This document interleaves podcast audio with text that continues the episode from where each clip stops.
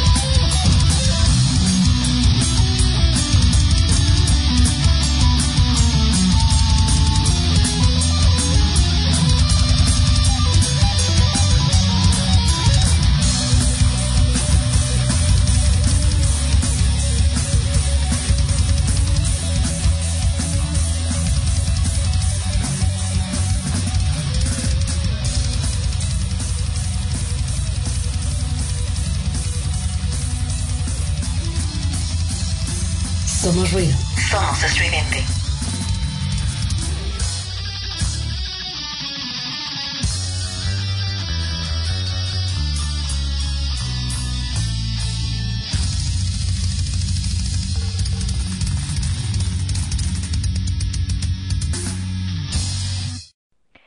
Hola, hola, buenas noches, ¿cómo están? Bienvenidos a El Quinto Elemento. Ah, qué buena banda para empezar este especial segunda parte de eh, bandas góticas mexicanas. Con ellos empezamos eh, la, la vez pasada el especial, nada más que obviamente con otra canción. Con ellos empezamos nuevamente esta segunda parte. Estamos hablando, por supuesto, de los señores de Execror Becordia, eh, de esto que fue Entre los Sueños del Tiempo, se llama el disco.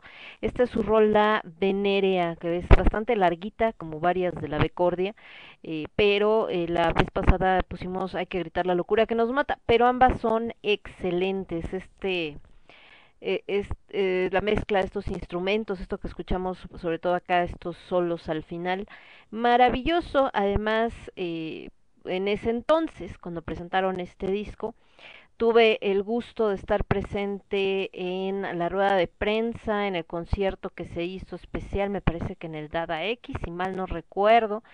Y la verdad siempre es pues algo, un placer poder decir que eh, uno los conoce personalmente, la neta, eh, para mí, eh, pues una de las mejores bandas. Ahorita están como en stand-by, han tenido eh, pues varios cambios por diferentes razones, ¿no?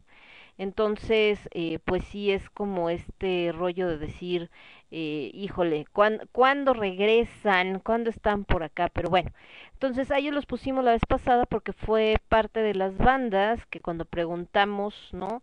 Que cuáles les parecían, etcétera, eh, pues obviamente eh, nos habían dicho esta, entonces eh, estaban por ejemplo Semper Dolens, que también lo pusimos la vez pasada, Kamazots, que de hecho fue la segunda banda por la que más votaron, ellos son de Aguascalientes. Me puse en contacto con ellos, la vez pasada no los pusimos porque eh, no, te, no habíamos encontrado en YouTube canciones de ellos para poderlas bajar y poner acá con ustedes. Entonces contactamos a la banda y ya nos dijeron, sí, aquí estoy. Y ya me mandaron, por supuesto, el link. Entonces ya vamos a poder eh, ponerlos. La vez pasada escuchamos a Execror Becordia, que fue con quien abrimos el programa, les comentaba. A los señores de Ercebet, a Valeria, a Acid Bats The Funeral Medieval, a Microkiev, a Oblivion Requiem, a Lucida Filia, a La Bande Imaginaire, también a Veneno Carmesí, a Maldoror, a Sex Katrina, a El Clan, a Semper Dolens, que fue la que más eh, votos tuvo en la encuesta que hicimos, a Cíteres, a Blood Dance, a Luna Misty, a Travek, a Hoffen, a Devil's Sight, The Dark Star ay, y a The Dark Star Calling, fue más o menos. Entonces, ahorita estábamos viendo de las otras que han puesto, que están acá las mismas, cuál nos faltaba. Eh, Valeria ya, el clan, Maldor, Veneno Carmesí, Cíteres, Luna Misty también, Blondes. Alguien había puesto acá Caifanes, que aunque no lo crean, Caifanes tuvo 10 votos.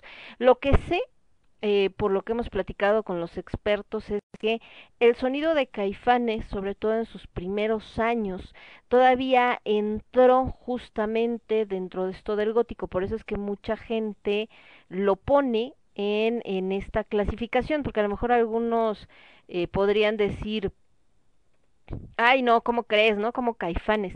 Pero les digo, hasta donde yo sé, cuando empiezan justamente eh, son eh, pues justo estas rolas que se consideran como parte de este de este sonido todavía bastante gótico. También hicimos una pregunta en algunos grupos eh, de la escena gótica acerca de qué es ser gótico y qué y por qué les gusta o qué es lo que les gusta de lo gótico.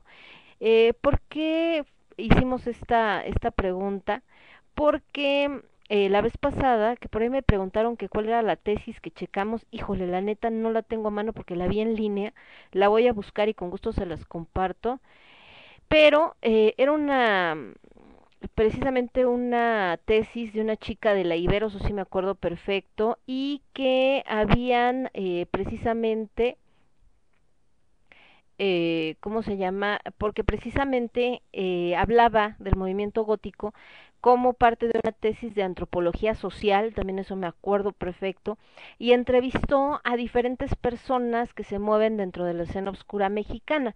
Me acuerdo que estaba Bianca, eh, mejor conocida como Voodoo Girl, estaba Daniel Drac, estaba Lord Fair, estaba um, Lady Palmolive, y también había hablado con los dueños de algunos de los de los bares, perdón, incluso con el dueño del Necro que actualmente ya está cerrado.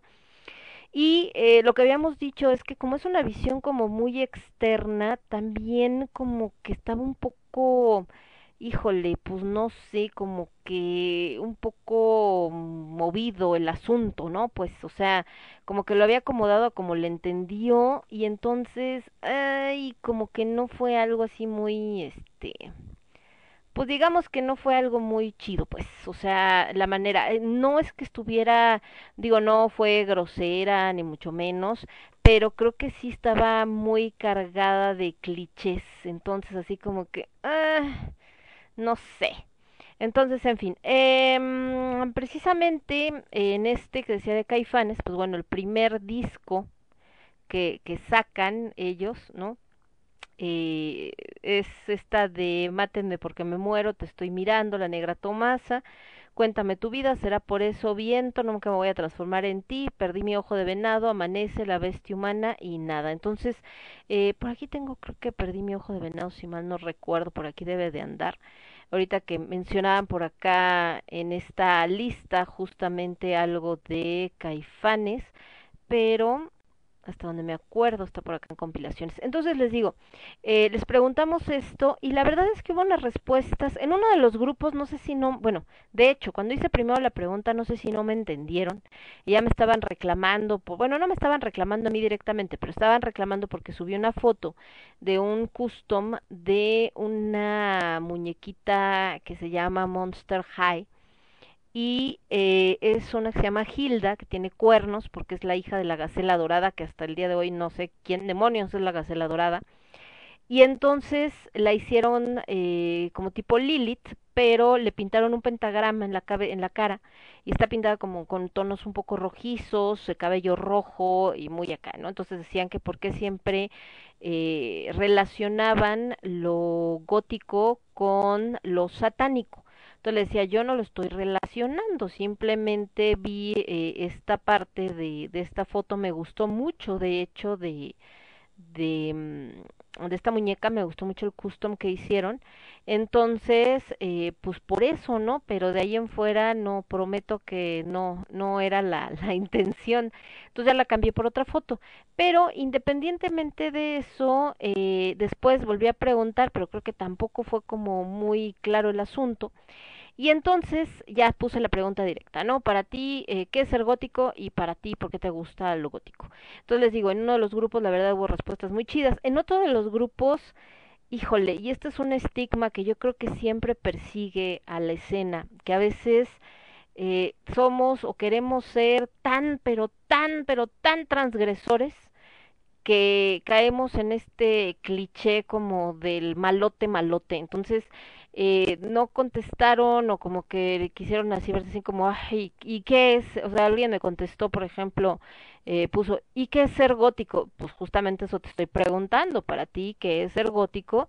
¿Y qué es lo que te gusta de ser gótico? No tiene mayor ciencia, simplemente era eh, la visión desde la gente que está dentro de la escena, porque en la primera parte del especial, pues estábamos hablando de la visión de alguien fuera de la escena y que como les decía, o sea, para mí no era como, eh, no estaba como muy clara la idea que esta niña se hizo eh, de la escena, a pesar de que habló pues con personas eh, que tienen muchos años en este rollo y yo siento que pues lo interpretó muy como a su como, les digo, como que lo interpretó muy a lo, a lo que he escuchado, a los clichés y a todo esto, entonces eh, por eso me quedé con esta inquietud de decir, bueno, ok, ella de acuerdo a su estudio, a lo que leyó, a lo que vio, a lo que le platicaron, a lo que platicó con, con la gente con la que se encontró en la escena, etcétera, esto es lo que piensa que es. Y eh, quizá el verlo desde afuera eh, le da esta visión un poco con estos clichés de, de, de, los colores, de las cuestiones como este fúnebres, de este rollo satánico, etcétera, porque tampoco está inmersa al 100% aunque haya platicado con gente y aunque se haya metido a lo mejor a alguno de los lugares donde hay música gótica y todo, pero tampoco está inmersa como para saber realmente de qué se trata. Dije entonces, eh, pues bueno, desde ese punto voy a tratar de entenderlo, ¿no? y, eh, y pues saber qué onda, ¿no? Pero eh, precisamente por eso preguntaba a la gente que, que si está dentro de la escena, bueno, si esa es la percepción de afuera, ¿cuál es la percepción de adentro? Eh, yo sé que es algo muy polémico porque cada quien va a dar una respuesta eh, pues muy a lo que siente y esa era mi intención. Tú como parte de la escena, qué es lo que te gusta y qué es lo que sientes que es ser gótico. Eh, desgraciadamente, y por eso les mencionaba lo del otro grupo y esto así como de, mm, ay, es que no sé qué, y, ay, ¿y qué es ser? Porque creo que hablábamos de que algo de, de la escena es que no tener reglas, entonces de repente no sentir como que tienes que llenar un checklist de qué es lo que se necesita para ser gótico, sino más bien eso, cómo la vives, cómo la sientes, qué es lo que te gusta, qué es lo que te atrae, por qué estás dentro de la escena gótica o por qué te gusta eh, todo lo que representa lo gótico. Y también hablábamos de que la escena gótica en México, a diferencia de cómo se presenta en otros países, eh, tiene elementos muy diferentes, sobre todo en la parte cultural. Eh, si no estuvieron en el primer programa, bueno, platicábamos de que en países europeos e incluso en Estados, en Estados Unidos, por ejemplo, lo relacionan mucho como con una fase que se da sobre todo en la etapa adolescente y que es porque odias al mundo y porque te quieres alejar de todos y entonces quieres, estás como tratando de encontrar tu lugar en el mundo, te sientes aislado, te sientes como fuera de, de los populares, etcétera, etcétera, y entonces se convierte como en un tipo de refugio donde estás como recluido hacia ti, ¿no? Y en el caso de, eh, de, Europa, etcétera, pues es parte de una estética, parte de la música, se hacen todos estos festivales maravillosos, hay gente de todas las edades, de hecho han subido unas fotos preciosas de, de señores de 80 años, yo creo más o menos, 70, 80 años, con unos trajes góticos preciosos. Pero en México eh, se da esta necesidad de abrir foros culturales que presenten el arte que se crea por artistas dentro de la escena gótica. Entonces se crea esta necesidad de hacer eh, lugares donde se presente teatro, donde se presente literatura, donde se presente pintura, artes plásticas, etcétera, las bandas propiamente hablando, por supuesto, para que puedan ser vistos y escuchados por otras personas. Porque eh, en otros países no se dio así, porque en otros países no se enfrentaron tanto a este rollo de que si yo tengo una banda gótica que me quiero presentar en un foro y voy y lo rento y me dicen, órale, adelante ve, ¿no? Pues va, pa, cuesta tanto, pagas, presenta tu banda, si viene gente chido, si no viene, pues es tu bronca, tú estás pagando. Y acá, eh, aún en foros donde tú puedes llegar a decir, yo voy a pagar, te dicen, no, pues sabes que no hay manera porque tu banda toca esta música que no es como para mi público. Entonces, muchas veces se vieron cerradas las puertas. Lo mismo hablando de las galerías, ¿no? Que en otras galerías, pues era como presentas la obra, había unos curadores, les parece interesante o no, y en base a eso te dicen, órale, va, preséntala, o sabes qué, no, o más adelante, qué sé yo. Y en México, pues de inmediato era como no hay manera, eso no se va a presentar aquí. Y sobre todo esto hablando, pues en los ochentas, noventas, ¿no? Entonces es ahí que tienen que surgir estos espacios. Además, ¿no? Si te vestías con cierta ropa, llegabas a un bar o algo, de entrada pues la música que ponían no era la que tú querías escuchar porque no era lo que estaba de moda y segundo pues te veían feo y a veces había hasta agresiones, de hecho eh, el picnic gótico y muchas celebraciones que se hacen por el Día Internacional del Gótico, pues es precisamente recordando a esta chica que desgraciadamente en Inglaterra junto con su novio fueron atacados por otros chavos simplemente por cómo se veían, ¿no? No les gustó que andaban vestidos de de cierta manera, de color negro, ropa con este toque gótico, y entonces se les hizo muy fácil agarrarlos a golpes, y bueno, esta chica desgraciadamente murió. Entonces, por eso es que aquí en México es un poco diferente, y por eso les decía, de para ustedes, qué es ser gótico o eh, qué es lo que les gusta precisamente de estar en este ambiente. Entonces vamos a estar platicando un poco. Por acá estábamos compartiendo que ya estábamos al aire. Les decía que hay otras bandas precisamente que, que vamos a poner que no alcanzaron a, salir en la edición pasada. Eh, una de ellas bastante polémica, precisamente por estos temas de que si es gótico, que si no es gótico, etcétera, que si porque mucha gente lo oye, que por si lo que dijeron en el programa, creo que era de Telehit, estoy hablando por supuesto de Anavanta, por acá esta otra banda que se llama Animal Rojo, que no ubico, ahorita la, la buscamos por supuesto con mucho gusto, y esto que les decía que es de Caifanes, de Caifanes, me voy a ir con esta canción que es Perdí mi ojo de venado y regreso con ustedes en un segundito. Yo soy Lemón, esto es El Quinto Elemento y lo escuchas únicamente a través de Radio Estridente. Volvemos. Estás escuchando. Estás escuchando Radio Estridente. Radio Estridente. Radio Estridente. Radio Estridente.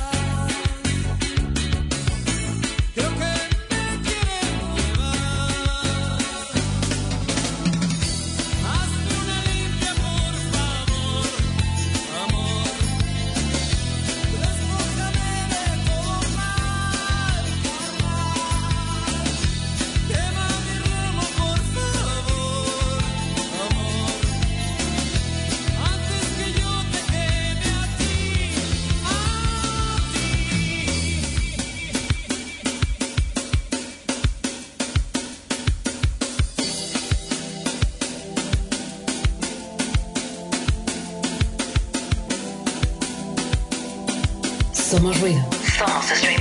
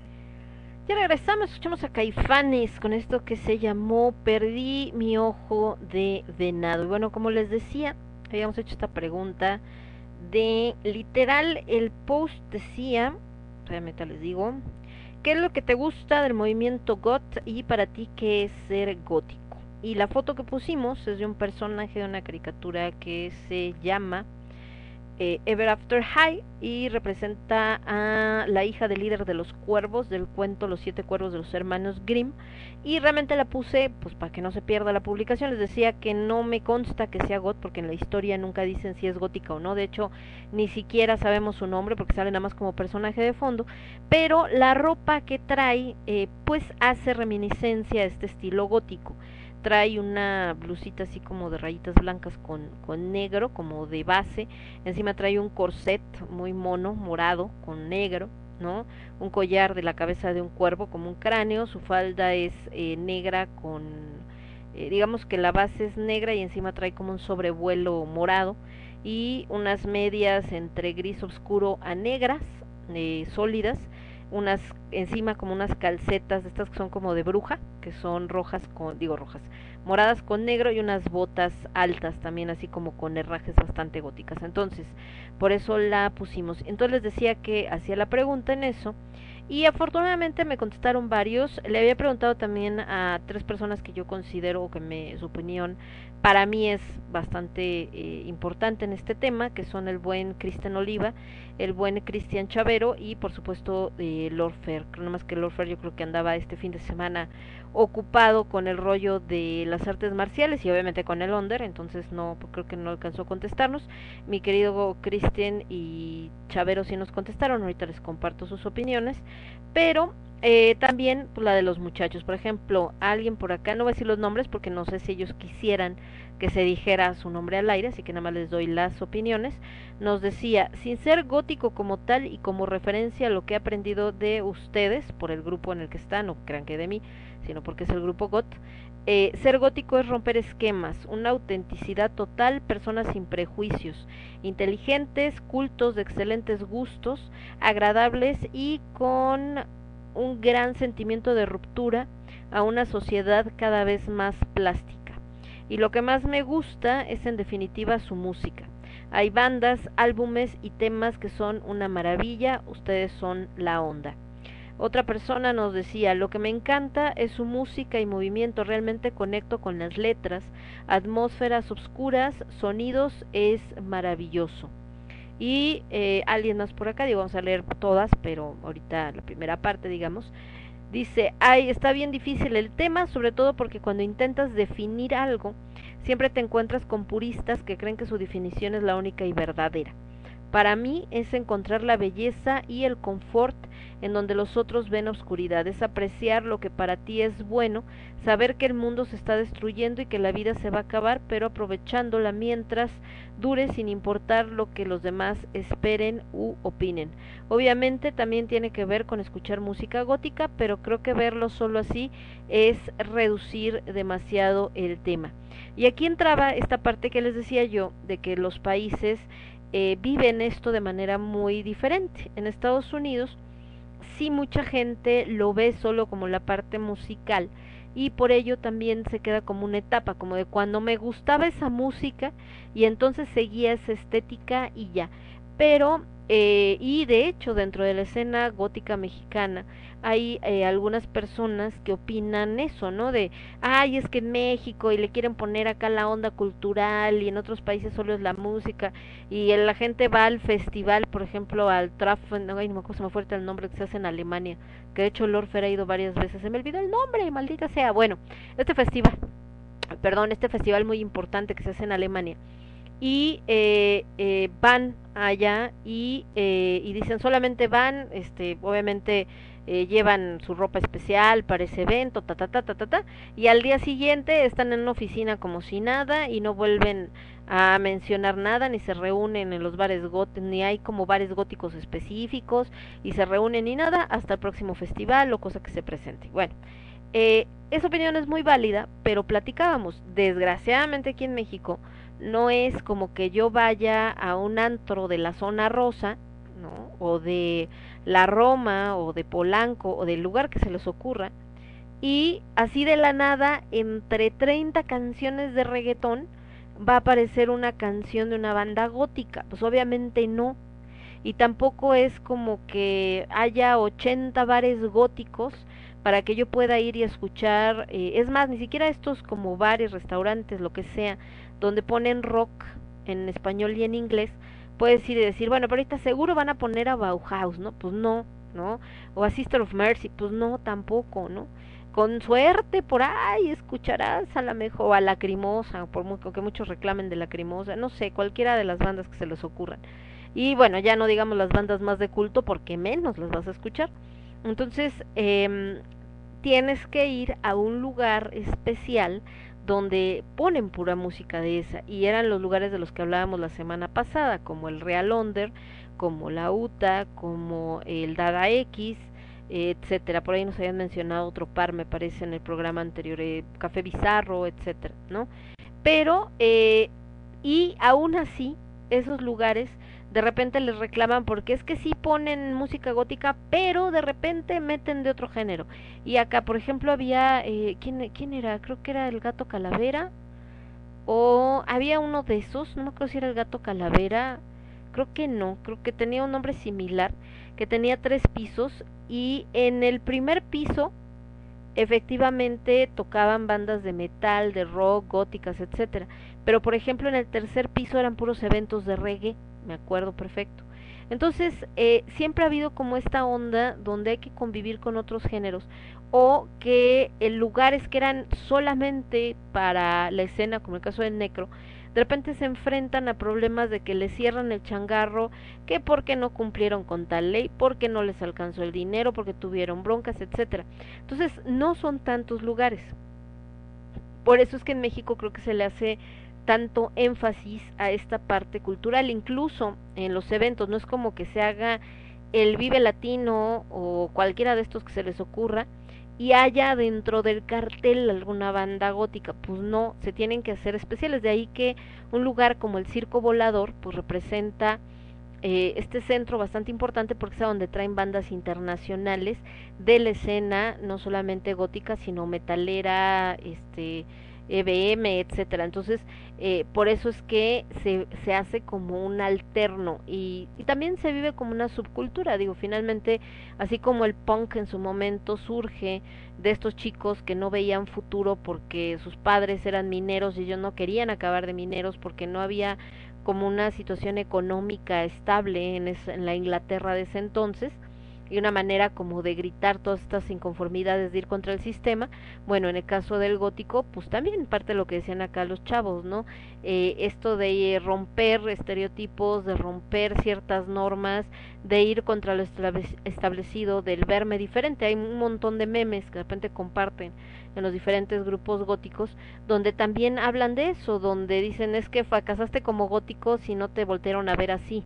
Y sale la foto de una chavita o un chavito o una señora o un señor viendo a un chico ataviado con vestimenta estilo gótico con que casi se le salen los ojos, ¿no? Y te quieren así como ¿qué están haciendo? ¿Quién es esa persona?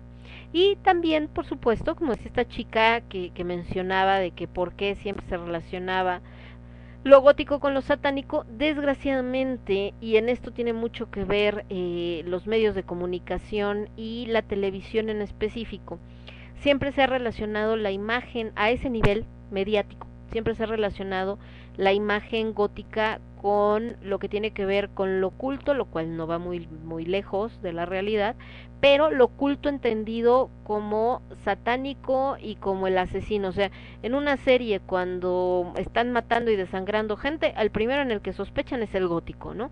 Y en algunas series incluso es el culpable.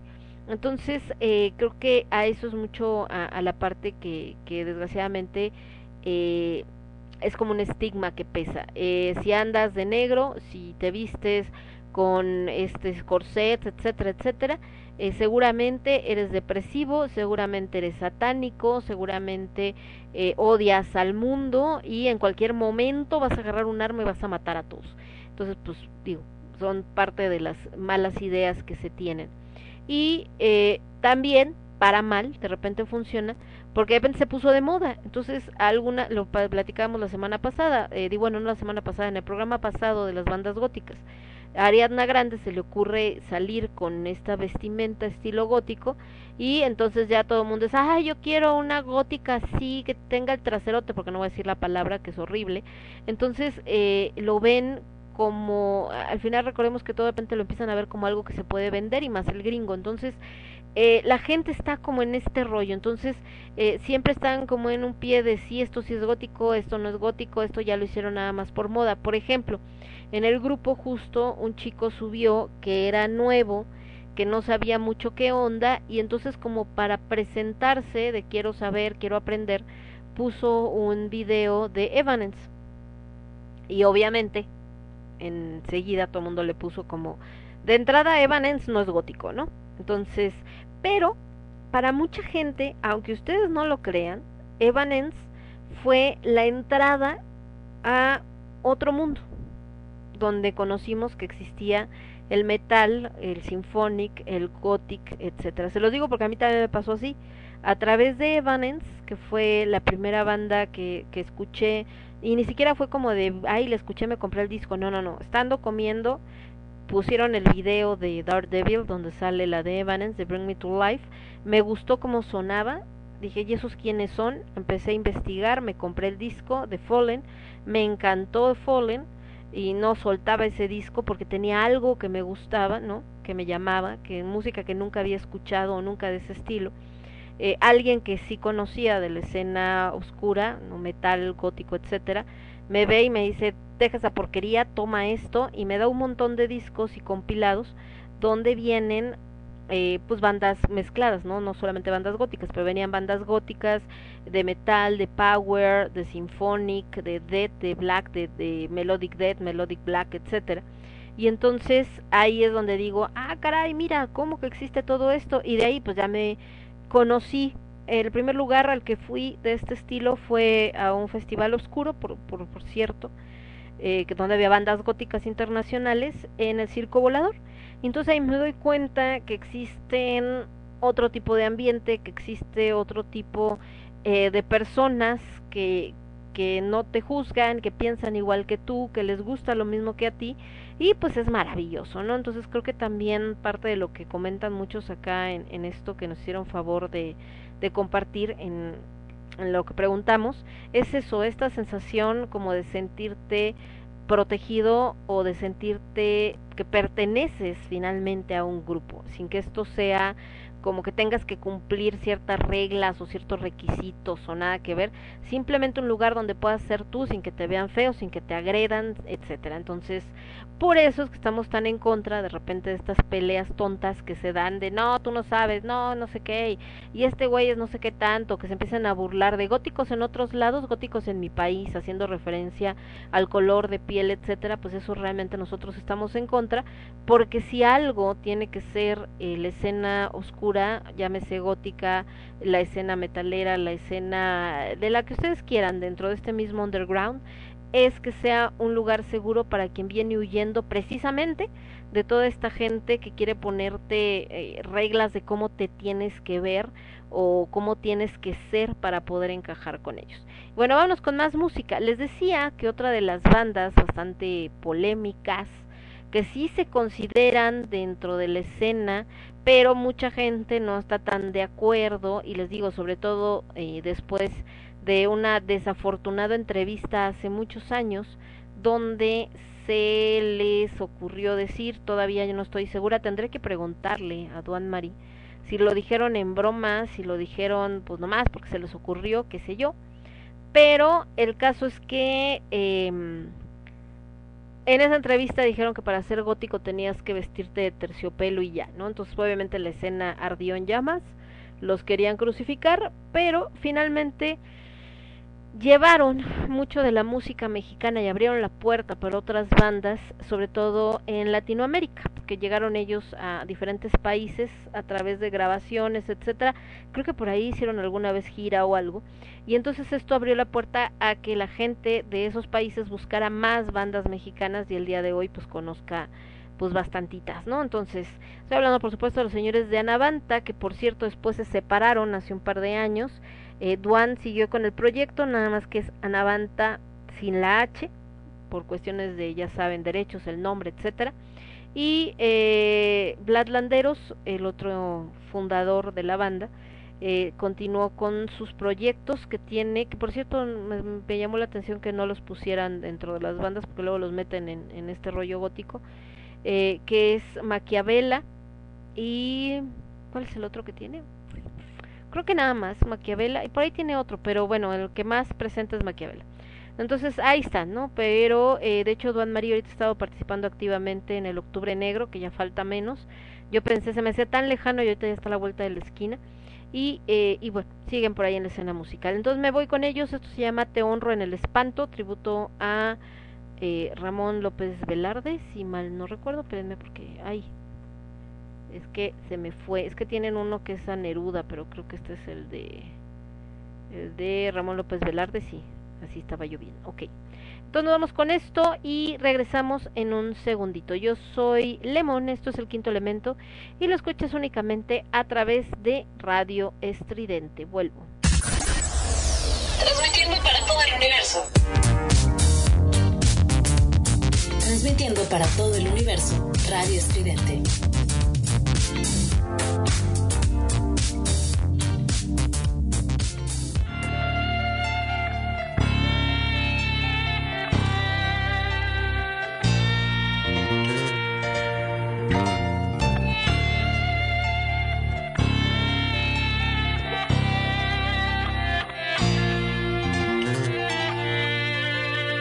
Ya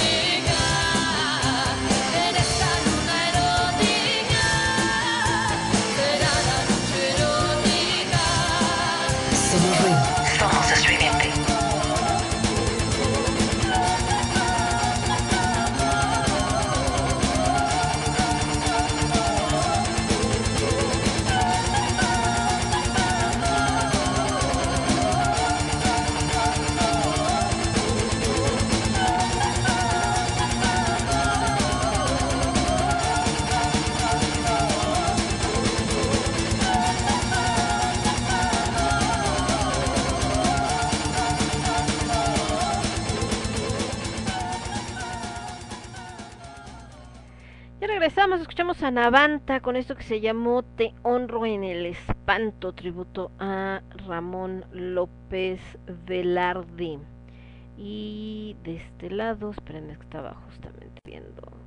Ah, no, pero esta no, esta es otra banda. Pues esto se ve bastante interesante, pero no era la banda mexicana. Bueno, entonces les decía que estamos viendo los comentarios que ponían, por supuesto, varias de las personas que están en esta página, que están del movimiento gótico. Entonces, por acá decía que dice, ser gótico para mí es encontrar belleza y valor en las cosas que normalmente son rechazadas y negadas, como la muerte y la oscuridad. Y lo que más me gusta como movimiento es ver que hay otras personas que también aprecian lo mismo y se sienten igual. Eso me hace sentir que no estoy sola. Eh, otro comentario dice muchas cosas, solo diré que una parte muy importante para mí es amar la belleza de la oscuridad. Y les decía que le había pedido opinión al buen Kristen, a Cristian Chavero y a Fer. El buen Kristen dice, gracias por tomarme en cuenta, amiga mía. Lo que me gusta del GOT en realidad es algo totalmente inherente y personal. Me explico. Es la necesidad misma de expresarte en un sitio y momentos únicos, pues si bien sabemos que existen infinidad de caminos, espacios y tiempos, solo uno o quizá dos de verdad son, pareciera, creados para ti.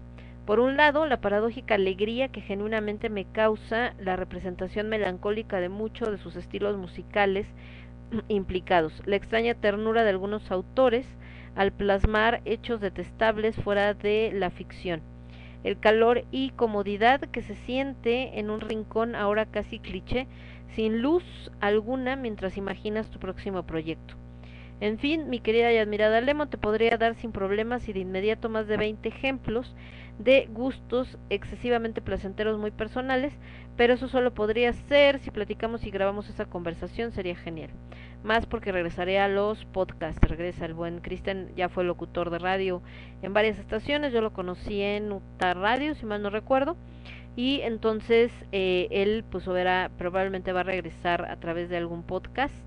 Andaba por ahí preguntando entonces ya veremos qué, qué nuevos proyectos trae. Dice ahora ser gótico en realidad fue algo natural para mí pues fue obvia mi comodidad y felicidad instantánea al conocer el tema así que para mí ser gótico es simplemente disfrutar de corazón las distintas facetas del género y obviamente ser partícipe de ellas eh, por acá otro dice, yo considero que definirlo como en cualquier definición depende de la perspectiva de cada persona. Para mí es el gusto por el estilo, la música, el cine, la literatura, la escultura, etcétera. Claro, está desde un enfoque oscuro todo lo que se puede expresar desde un trasfondo de lo siniestro.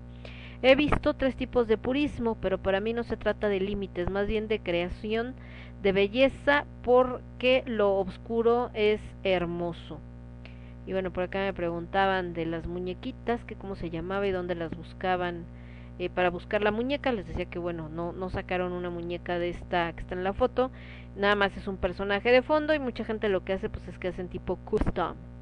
Eh, alguien más por acá dice, la definición es bastante extensa. Ser gótico para mí pues es encontrar brillo en lo inusual, en lo que común no coloca el ojo por considerarlo eh, burdo o errado. Es como una libertad dentro de una sociedad absorta en lo superficial y lo banal. Me encanta la estética y que pues conseguí un lugar al que pertenecer en donde lidiaba mis con mis conflictos, en conseguir paz entre mis propias sombras y de brillar con buena luz. Me encanta. Entonces, esto que platicábamos, para mucha gente representa esto, moverte dentro de un entorno donde te ven raro porque prefieres leer un libro o escuchar música que para ellos suena o muy estridente o muy melancólica o muy triste, ¿no? O, o, o demás, en lugar de ponerte a perrear y bailar reggaetón y cantar reggaetón, porque prefieres ver, vestirte con colores oscuros mientras eh, ellos se visten con colores muy brillantes, porque estás leyendo un libro, sea en físico, en tablet, en, en ¿cómo se llama este? en PDF, lo que sea, mientras ellos quieren ir al mall a comprar eh, lo último que salió de ropa o tecnología o discos o lo que sea. Eh, porque tu maquillaje es muy diferente al que hizo la youtuber fulanita de tal que tiene brillitos, etcétera. Entonces, y eh, porque te gusta, por ejemplo, te llaman la atención eh, cosas que, como dice por acá una de las chicas, que se pueden considerar eh, burdas o, o grotescas, obscuras. El ser humano tiene unos miedos muy específicos, cada quien tiene miedo a cosas diferentes, obviamente, pero hay un hay ciertos temores que son como muy eh, generales para toda la sociedad. Entre ellos está obviamente el miedo a la muerte. Eh, países como, quizá también eso tiene que ver, que México es un país tanático. Entonces, ¿esto qué quiere decir? Que en México la muerte, a la muerte se le rinde culto desde antes de la llegada de los españoles. De hecho, con la llegada de los españoles viene este gran choque, porque empiezan a ver que aquí la muerte no solamente era algo muy natural, sino además era venerada. Y obviamente para la Iglesia Católica, que era la que venía con con los españoles, pues eso es algo de herejes y de brujos y de demás, ¿no? Pero todavía el día de hoy, en este sincretismo que se da en México entre la religión católica y las creencias antiguas, pues sobreviven muchas cosas. De hecho está este templo, por ahí andaban subiendo la foto, creo que igual en el grupo de GOT, de un altar que hay en, en algún lugar de la Ciudad de México o del Estado de México, a Micantecutli y está en la parte de arriba y abajo está la Santa Muerte que ya de entrada el decir Santa Muerte es un sincretismo entre algo católico y algo pagano, ¿no? Eh, porque está eh, eh, la palabra santo o santa pues se utiliza solamente en el catolicismo entonces eh, realmente ahí es donde la iglesia pues casi le da un shock porque empiezan a ver cómo se mezclan de hecho los santos como tal ni siquiera deberían de existir eh, o no, no se deberían de venerar en la religión como la marca eh, de hecho habla de que solamente se puede venerar a Dios y acaso a la Virgen pero hasta ahí, ¿no? Entonces, eh, en México se da un fenómeno muy diferente porque a veces es más la veneración que se tiene hacia los santos que hacia la figura eh, de Dios o, este, bueno, la Virgencita es otro rollo porque ahí viene la mamá y ahí hay otro sincretismo con Tonantzin y con, con, con mamá Tonantzin, que es la madre de todos los dioses este, prehispánicos, y entonces pues es un rollo muy raro, ¿no? Pero a qué voy que tiene que ver esto con lo gótico? Bueno, que el gótico tiene este gusto por lo, por la muerte, por lo oscuro. En México no se siente tanto quizá ese cambio porque en general el pueblo mexicano es muy cercano a la muerte y a la adoración a la muerte, aún y a pesar de la religión católica. Entonces, eh, tenemos un Día de Muertos, una celebración que tiene mucho que ver con eso. En Estados Unidos, si bien este choque muy fuerte, porque eh, los chicos que les gusta lo gótico de repente tienen calaveras, tienen este murciélagos, etcétera, y entonces estos cuates pues histerizan así como de ay el raro, ¿no? y va a matar a alguien, y hacen todo un escándalo. Aquí en México no tanto les llama la atención a la gente eso, porque les digo que aquí es algo muy natural. Quizá aquí lo que les hace ruido es lo que sí eh, choca completamente con sus creencias. De ahí que muchos piensen que la música gótica o que el gótico sea satánico. ¿Por qué? Porque de repente ven que si traen el pentagrama, que si traen eh, una triqueta y, y pues de entrada no son símbolos satánicos, ¿no? O sea, el pentagrama no es un símbolo satánico. Lo ha utilizado la iglesia satánica por el significado que tiene, lo que ustedes quieran, pero su origen como tal no es un origen satánico, ni tiene que ver con el diablo. El diablo al final del día está dentro de la mitología católica, entonces eh, alguien que es pagano, que no cree en la religión católica, pues el diablo no existe, porque no es parte del otro entorno. Eh, ¿Qué es lo que sucede? ¿Por qué hay tanta confusión? Porque, por ejemplo, eh, la figura que ponen del diablo en la religión católica, que es este mm, macho cabrío, ¿no? con los cuernos inmensos, con un miembro enorme, eh, con las patas de cabra, etcétera, finalmente lo toman de un dios pagano, que es el dios Pan, el fauno, que representaba a la parte masculina de las deidades, estaba la diosa y el dios. Va cambiando de nombre en las diferentes religiones, en la celta, en la lo que ustedes quieran, pero finalmente es, es el dios que está dentro de la naturaleza, este fauno, ¿no? Entonces, eh, como veían que, que los antiguos pueblos, eh, no, no hablando de México en específico, sino ya desde, desde Europa, adoraban a este dios y que se celebraban fiestas que ellos consideraban pues obviamente aberrantes, ¿no? Entonces toman esa figura como el diablo para decirle a la gente, a, la, a, los pueblos que conquistaban, masacraban y que obligaban a ser católicos, esta figura es maligna, no la sigan. Porque además ese dios, junto con la diosa, pues representaban esta libertad. Alguna vez en otro programa donde hablábamos de magia y todo esto platicábamos de que había ciertos rituales incluso donde una pareja copulaba enfrente de las otras, pero no era un rollo sexual ni de orgía ni de nada parecido. Era la representación de la fecundación de la madre tierra finalmente, que era la que daba origen a la vida que mantenía vivos a los pueblos porque estaban muy relacionados con la cuestión agrícola.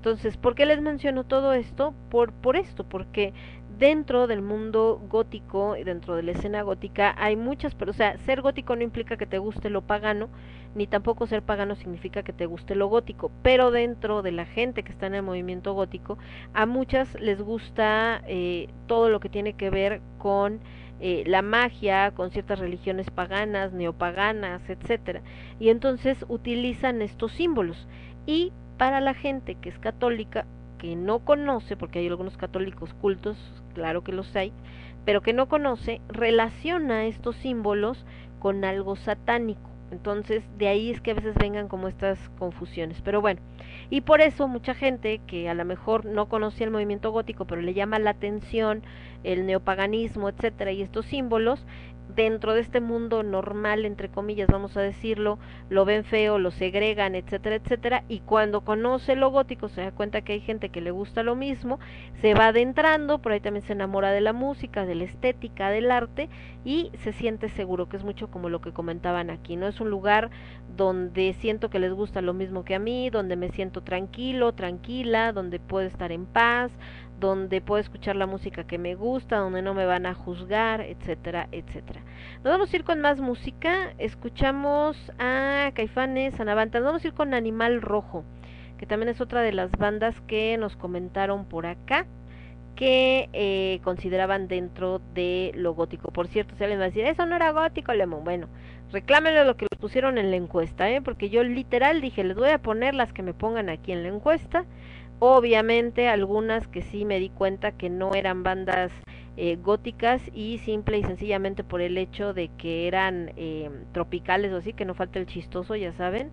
Pero eh, otras, pues bueno, sí tienen este sonido, aunque incluso en sus videos dice punk o new wave, este new punk o cosas así, entonces ustedes tienen la última palabra. Nos dijeron de esta que se llama Animal Rojo, esto se llama No Second Part y otra banda que también es bastante polémica y que también se considera dentro del gótico, aunque para algunos dicen claro que no y menos ahorita que cambió un poco su sonido en lo último que están haciendo. Pero esto que les voy a poner es de lo primero. De hecho, ellos los fui a ver yo a Irapuato junto con otras bandas que estaban en ese proyecto en ese entonces llamado Dinastía Inmortal, precisamente de Bladlanderos con Anavanta. Estaba, estoy hablando de chicos de Trágico Ballet. Y bueno, precisamente eh, Trágico Ballet en sus inicios se consideraba dentro de la escena gótica, en este caso de Guanajuato, bueno, de sí, guanajuatense, porque ellos son de Irapuato. Ya después como que fue mutando, obviamente el buen Saga Castronovo, que es el vocalista de la banda, por ahí tiene de hecho otros proyectos y anda haciendo otras ondas y bueno, ya como que como que suena un poco diferente. Me voy a ir con su disco del amor y otros excesos. Hay varias de aquí que a la gente les gusta y otras que como que vamos a poner caer, que es una belleza de rola, me gusta mucho y más que tiene este toque melancólico. Animal rojo, no se compart, trágico ballet, caer y regresamos. No me dejen de ver rápido porque acá tengo un comentario, me parece, del señor Alucard, acá anda, que nos dice, dice, buenas lunas, mi dama oscura, ya por acá escuchándole. Bienvenido, mi querido Alucard, te mando un beso y un abrazo. Entonces vámonos con esto y regresamos. Yo soy Lemon, esto es el quinto elemento y lo escuchas únicamente a través de Radio Estridente. Vuelvo. Estás escuchando Radio Estridente. Second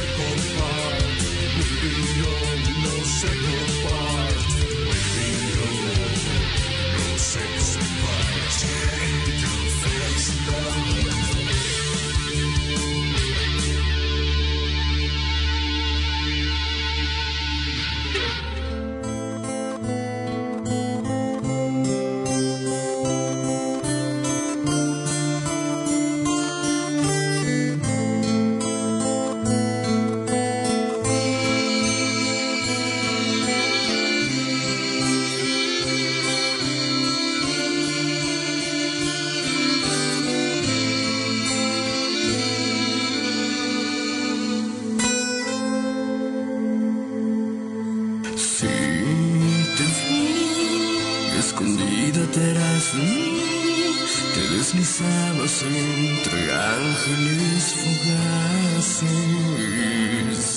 Si te mentí al decir que no sentí ese dolor que me quemaba al alejar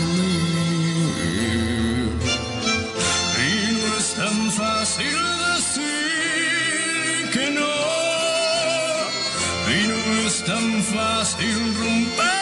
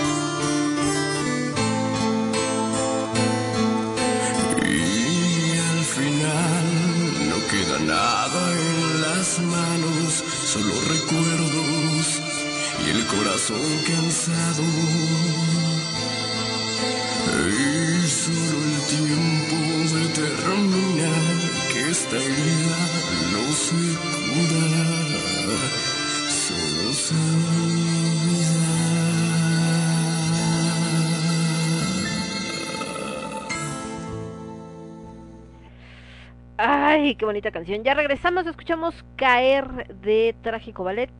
Antes Animal Rojo con No se compart.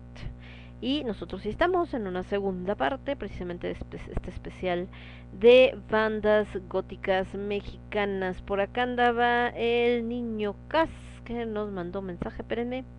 Dice, ¿qué hubo, Lemón? ¿Qué micas? Oiga, por cierto, yo me quedé esperando que usted contestara, ¿eh? Que le pregunté qué onda con qué, es ser gótico y para usted qué es ser gótico y me dijo, yo te contesto y nunca me contestó. Está bien, está bien. Entonces estamos leyendo acá lo que nos contestaron los chavos. Espérenme tantito. Ahí estamos, ahora qué. Entonces, otras partes de lo que nos contestaron, espérenme, contaba yo, acá. Decía que, mm, este ya lo habíamos leído, acá dice que te guste la música post-punk, dark wave, dead rock, EMB, etcétera, y ya. Ya de ahí se puede expandir a lo visual, cine, literatura y demás palabrería, pero a fin de cuentas, lo principal que lo define es la música. Es como decir que eres metalero e irte por las tangentes sin escuchar metal. Eh, alguien más nos pone, ¿qué es ser gótico? Uf, ¿qué diré? Es un todo. Es como vives y como ves el mundo, es, es ver ese lado hermoso de lo tétrico y lúgubre es no tenerle miedo a la muerte, sino un respeto y admiración, ¿por qué no amor por ella? No hablo de ser suicida, pero sí aceptar que todo se va y que en ello hay una belleza liberadora. Es vivir fuera de las normas sin dañar a los demás. Es vivir del arte y por el arte. Es noche, es paz, es amor, es danza y algo de locura, una bella y oscura locura nocturna. Alguien más ponía lo que más me gusta del goth es que uno puede ir vestido como sea, con la cabellera peinada, despeinada, verse de forma andrógina, con maquillaje corrido o maquillaje bien definido, pues eso me gusta, la libertad que la gente tiene al vestir. Para mí ser gótico es una forma de vida alternativa que hace hincapié en la música, el terror y formas de arte variadas, teniendo todo esto un trasfondo de lo que la mente humana es capaz de hacer y pensar el lado oscuro de ello. Saludos. Y alguien más ponía, me gusta lo gótico, es un mundo mágico, poético, creativo y romántico donde encuentro una paz y libertad de ser yo misma y expresarme libremente sin importar lo que la gente diga y piense de mí. Y por acá el niño casi se que se quedó medio dormido porque ahorita no los pone. Y nos falta compartirles también lo que nos puso el maestro Cristian Chavero, pero ahorita ahorita les digo de lo del buen Cristian Chavero. Entonces, eh, ¿a qué voy? Que eh, hay elementos obviamente que sí están eh, en común con la cuestión de lo, de lo gótico, ¿no? Por supuesto, que vamos a encontrar, por ejemplo, la cuestión de preferir la noche al día, por mencionar uno. Ojo, no quiere decir que eh, todo aquel que le guste la noche es gótico, por supuesto que no. Estoy hablando de los elementos en común dentro de la escena y más con los comentarios que estaban haciendo. El gusto por la noche, ¿por qué? Porque en la noche viven las sombras, en la noche tiene este toque de misterio, ¿no? Es donde mucha gente se inspira mejor que durante el día, es donde no te ven como te verían así a plena luz del sol, y además eh, entonces puede ser como más eh, misterioso, más, eh, más disfrutar lo que se oye y lo que se siente más que lo que se ve. También porque en la noche está muy relacionada con, como mencionaban en alguno de los comentarios, todo lo que son relatos de terror, todo lo que tiene que ver con criaturas terroríficas, no solamente salidas de los libros, ¿no? Hay autores de culto dentro del movimiento gótico, como por ejemplo Lovecraft, y pues obviamente con todos esos monstruos, bueno, Poe, ahorita que hablábamos de, esto de cuervos, Edgar Allan Poe, Edgar Allan Poe es uno de los principales elementos de la novela gótica, bueno, de hecho es el creador de la novela gótica. Entonces, eh, ¿qué tiene la novela gótica? La novela gótica tiene como elementos siempre presentes lugares tétricos, lugares lúgubres, criatura, eh, obviamente estos personajes que son atormentados o que tienen alguna situación que están pasando que los hace estar eh, completamente melancólicos o angustiados o en alguna situación así. Obviamente tiene criaturas fantásticas y también eh, cosas sobrenaturales. Entonces, eh, en esta parte de la noche y de los cuentos de terror y todo lo que tiene que ver con estos elementos, pues tenemos presentes fantasmas, aparecidos, eh, este, monstruos marinos, monstruos de tierra, eh, o sea, bueno, hechos de tierra pues, sino que están sobre la tierra pues, ya que decimos monstruos marinos, eh, tiene presente también, eh, este, ay, se me fue ahorita el nombre, ah, bueno, obviamente estos que se han vuelto de terror clásico, como en el caso de Drácula, ¿no? Los vampiros, eh, en el caso de Frankenstein, Doctor Frankenstein y la criatura, eh, de Mary Shelley, que también entraría como parte de la novela gótica. Tenemos eh, también lo que son eh, presentes otras criaturas del estilo, ¿no? este el monstruo del pantano, que bueno, ahora que hizo esta película, eh, este Guillermo del Toro, de la de la forma del ¿cómo se llama? La forma del agua, ¿no? The Shape of Water, también pues, tiene estos elementos de monstruo clásico. Por ejemplo, Guillermo del Toro, no sé si sea gótico, pero mucho de su trabajo tiene ciertos tintos góticos. Igual Tim Burton. Para mucha gente de la escena gótica le gusta el trabajo de Tim Burton porque es muy oscuro. Y Tim Burton, no sé si él se considere gótico, pero tiene muchos elementos que podrían eh, mezclarse con esta parte del gótico. ¿Por qué? Porque él normalmente presenta eh, en sus películas, por ejemplo las de animación, muchos lugares lúgubres, tétricos, que hablen de temas relacionados con monstruos, con la muerte, en esta que tiene Frankie Winnie, ¿no? que es su eh, versión, vamos a decir, de Frankenstein, como para niños. En el caso de Sweeney Todd, tiene muchos elementos góticos también. En el caso de mm, este Pesadilla antes de Navidad, este, ay, que le pusieron un extraño mundo de Jack, eh, pero sí se llama The Nightmare Before Christmas, que tiene también este, pues está basado en, el, bueno, más bien está ubicado en el mundo de Halloween, ¿no? Tiene este toque gótico y demás, y también relacionado, digo, perdón, lúgubre y demás, relacionado con el tema de la muerte, del terror, etcétera y eh, su personaje pues es una calavera simplemente el personaje principal. En el caso de, eh, de Frankie Winnie eh, pues finalmente tiene una muerte que es la del perrito y que por eso desata esta parte donde él quiere revivirlo. Entonces en Sweeney Todd pues no se diga hay un montón de muertos.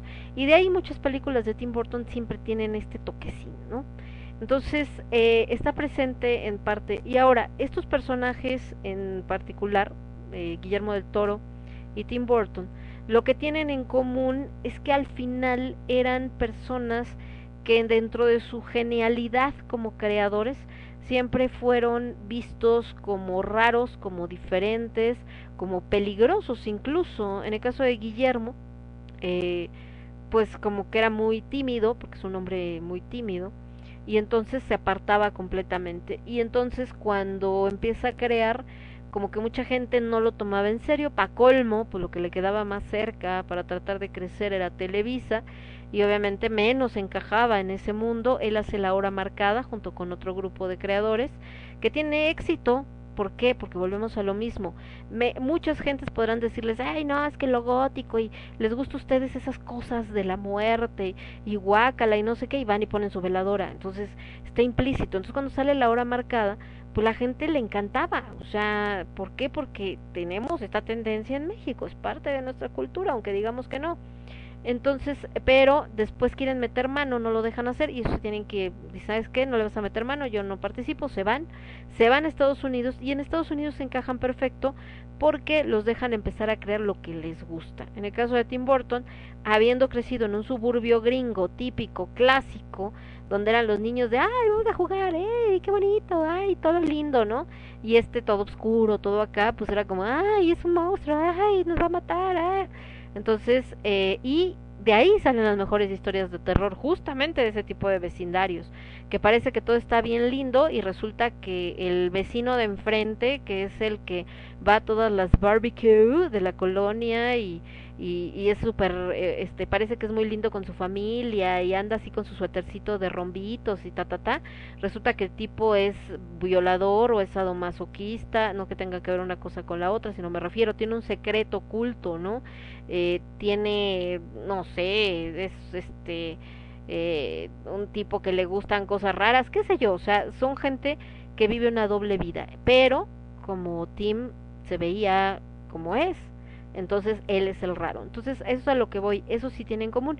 Y eso es lo que ha hecho a mucha gente, como leíamos en los comentarios, acercarse a la escena gótica, buscando pertenecer a un lugar donde no tengas que cumplir reglas para pertenecer, donde puedas ser tú mismo y que si te gusta lo lúgubre, lo terrorífico, si te gusta eh, las cuestiones relacionadas con la muerte, con la magia, etcétera, etcétera, aquí no te van a ver raro, ni te van a tener miedo, ni van a decir y esa persona qué le pasa, sino todo lo contrario, te vas a encontrar gente que le guste lo mismo que a ti.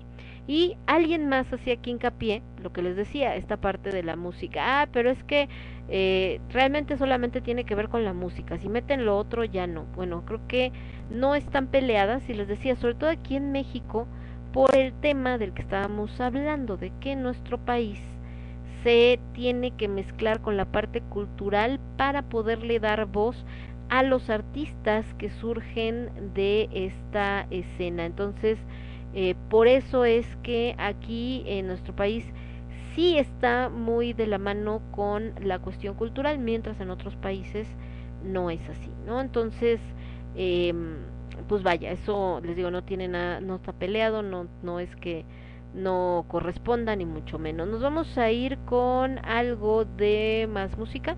Otra de las bandas que nos decían por acá de que, ay, a mí me gusta esta banda, la considero dentro de la escena gótica, que alguien por ahí se quejaba que siendo una banda icónica, de las que tienen más tiempo, eh, no tuviera más votos. Estoy hablando de los señores de Hueco, esto se llama 1980.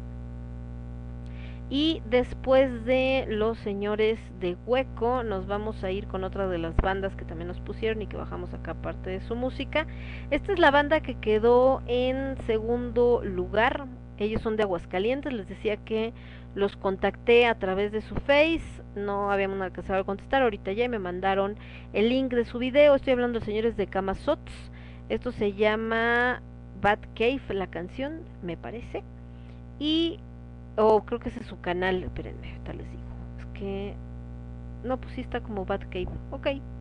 Y ellos les digo son de Aguascalientes. Qué complicado, ¿eh? Para una banda gótica estar en Aguascalientes. Pero bueno, ahorita platicamos y regresamos. Yo soy Lemon, esto es el quinto elemento. Y lo escuchas únicamente a través de Radio Estridente. Vuelvo. Somos ruido. Somos estridente. Somos estridente.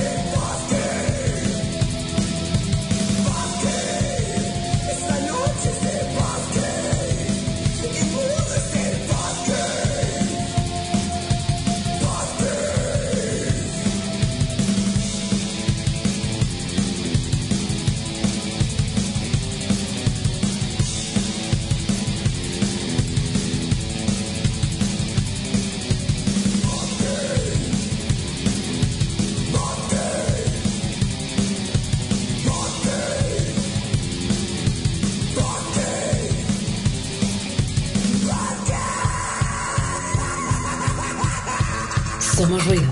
Somos estridente.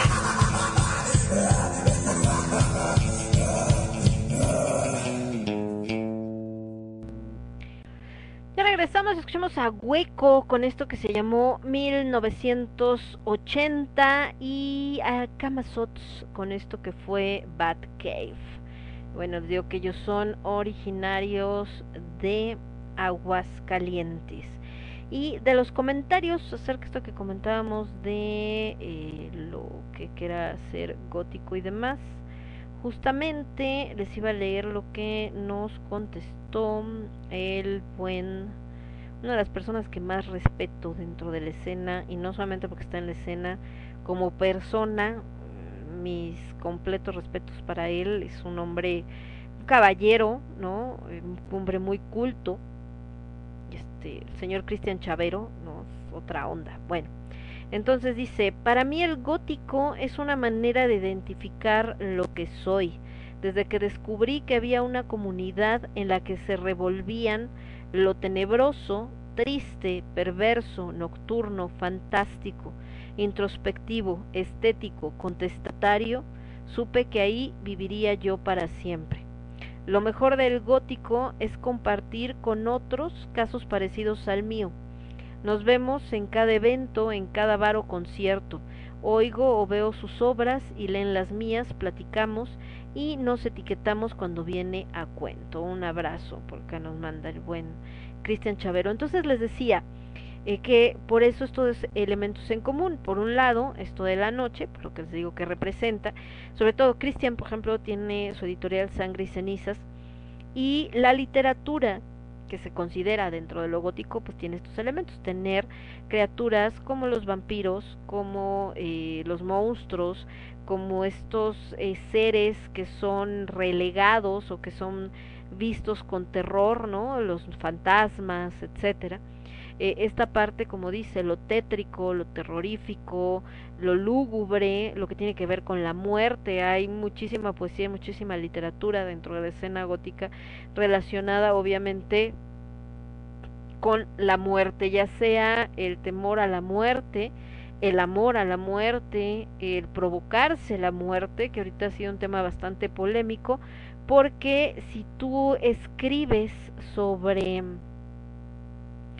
sobre la muerte pensando en, en tu muerte, ¿no? O sea, hablando del suicidio, pues ya hasta los algoritmos de Facebook ahorita te mandan a Chihuahua un baile por estar fomentando y todo este rollo, y no lo entienden como esta parte de el arte en sí. Eh, acá el buen Cas dice, en lo personal, ¿qué es ser gótico? Es, además de una forma de expresión, es una forma de vida, no precisamente por una serie de cosas a seguir, sino que es la forma de puntos de vista que obtienes, en donde te das cuenta que no es una contracultura, sino una forma de cultura auténtica donde puedes llegar a ser tú mismo. Sentirme identificado y curiosamente también se adaptó, adoptó con la cultura mexicana, en este caso Día de Muertos, creando variantes de expresión que teniendo en cuenta que originalmente el movimiento gótico se basó en la música, como la literatura, artes gráficas, escénicas, entre otras. Como todo, el gótico me ha hecho crecer en varios aspectos de mi vida y me ha hecho reflexionar sobre lo que hay que trabajar a futuro y en general se debe elaborar para que siga creciendo esta escena, cultura, movimiento gótico en México. Bueno, muchísimas gracias, mi querido Cas. Entonces les digo, finalmente eso es lo que lo que hay en común. Ya en cuestiones de estética, ¿no? Eh, pues obviamente también eh, tiene una línea. Eh, algo que mencionaba también uno de los chicos en los comentarios era, me puedo vestir como quiera, no importa. Y eso tiene que ser siempre. ¿Se acuerdan que me platicábamos en el programa anterior, en la primera parte de las bandas góticas, de que tristemente a veces viene este rollo como de es que mira está este cuate aquí en el este en el evento que hicimos de gótico no sé qué pero eh, no viene vestido de negro trae un pantalón rojo entonces nada casi mátenlo no. O sea realmente si te gusta lo gótico naturalmente vas a tender hacia un tipo de vestimenta que esté relacionada con esta estética. ¿Por qué? Porque te llama la atención, porque te gusta. ¿Qué estética? Hay muchas variantes, también esa es otra. dentro del gótico no es uno específico, toma de muchos elementos, por ejemplo, eh, toma este estilo del vampiro, pero no del vampiro de crepúsculo, por supuesto, ¿no? Sino del vamp- vampiro eh, clásico más hacia Anne Rice o hacia Drácula, ¿no? Entonces estas camisas de escarol muy victoriano, incluso, o un poquito anterior, ¿no? Con este entorno de del cuello este con escarolas, las mangas estas que tienen acá como encaje, los sacos de terciopelo, pantalón de terciopelo, em, en el caso de los hombres, chaleco, este, ¿qué más podría ser? Los sombreros, ¿no? De copa. En el caso de las mujeres, pues el uso de los corsets, las faldas amplias, estas que tenían doble, triple, etcétera, capas, eh, ya en un toque obviamente más sexy, porque también dentro del gótico, dentro del oscuro, al estar mezclado lo prohibido, pues también va a estar esta estética más sexual, entonces el liguero, las medias de red, las faldas que pueden ser muy acá muy abiertas, muy ostentosas, pero abiertas y entonces para que se pueda ver eh, la pierna y demás, las minifaldas, pero con esta misma estética.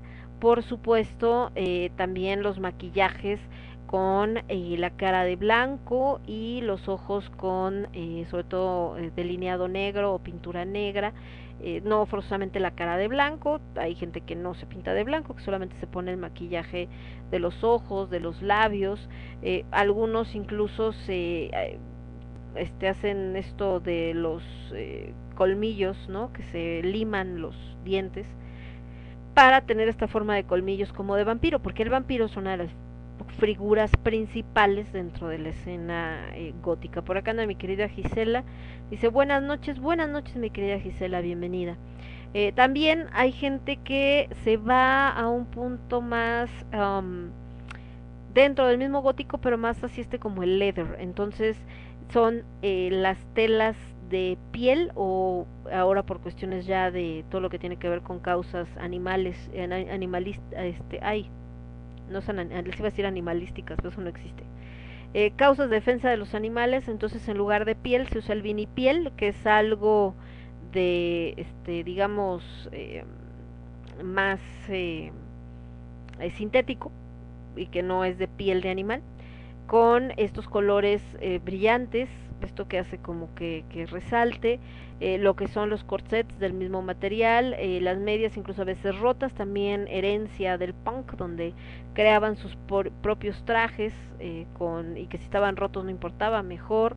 Obviamente eh, botas de estas que son tipo industrial, algunas muy pesadas, otras un poco más estéticas cuando se toma esta parte de lo victoriano. Entonces, eh, alguna vez hicimos un programa de, hay un libro muy bueno de un chavo que se llama Raven, ay, se me fue ahorita su nombre completo, pero es un gringo que está dentro de la escena gótica de allá, no sé si todavía siga, porque les digo que luego por allá les da que nada más es una etapa, y así esta referencia de en cuanto a la vestimenta, diferentes tipos de góticos que se encuentran en su país, obviamente, que eran los Cybergot, estaba eh, los Gothic Lolita, el gótico victoriano, los eh, corporate got, estas personas que eh, pues tienen que ir a chambear a una oficina, pero siguen manteniendo su estética gótica, entonces usan ropa de vestir o de más formal, pero con este toque, ¿no? Las faldas de, de tubo negras, eh, blusas negras, a lo mejor con un poquito de escarolas, sacos, este, etcétera, etcétera. Entonces,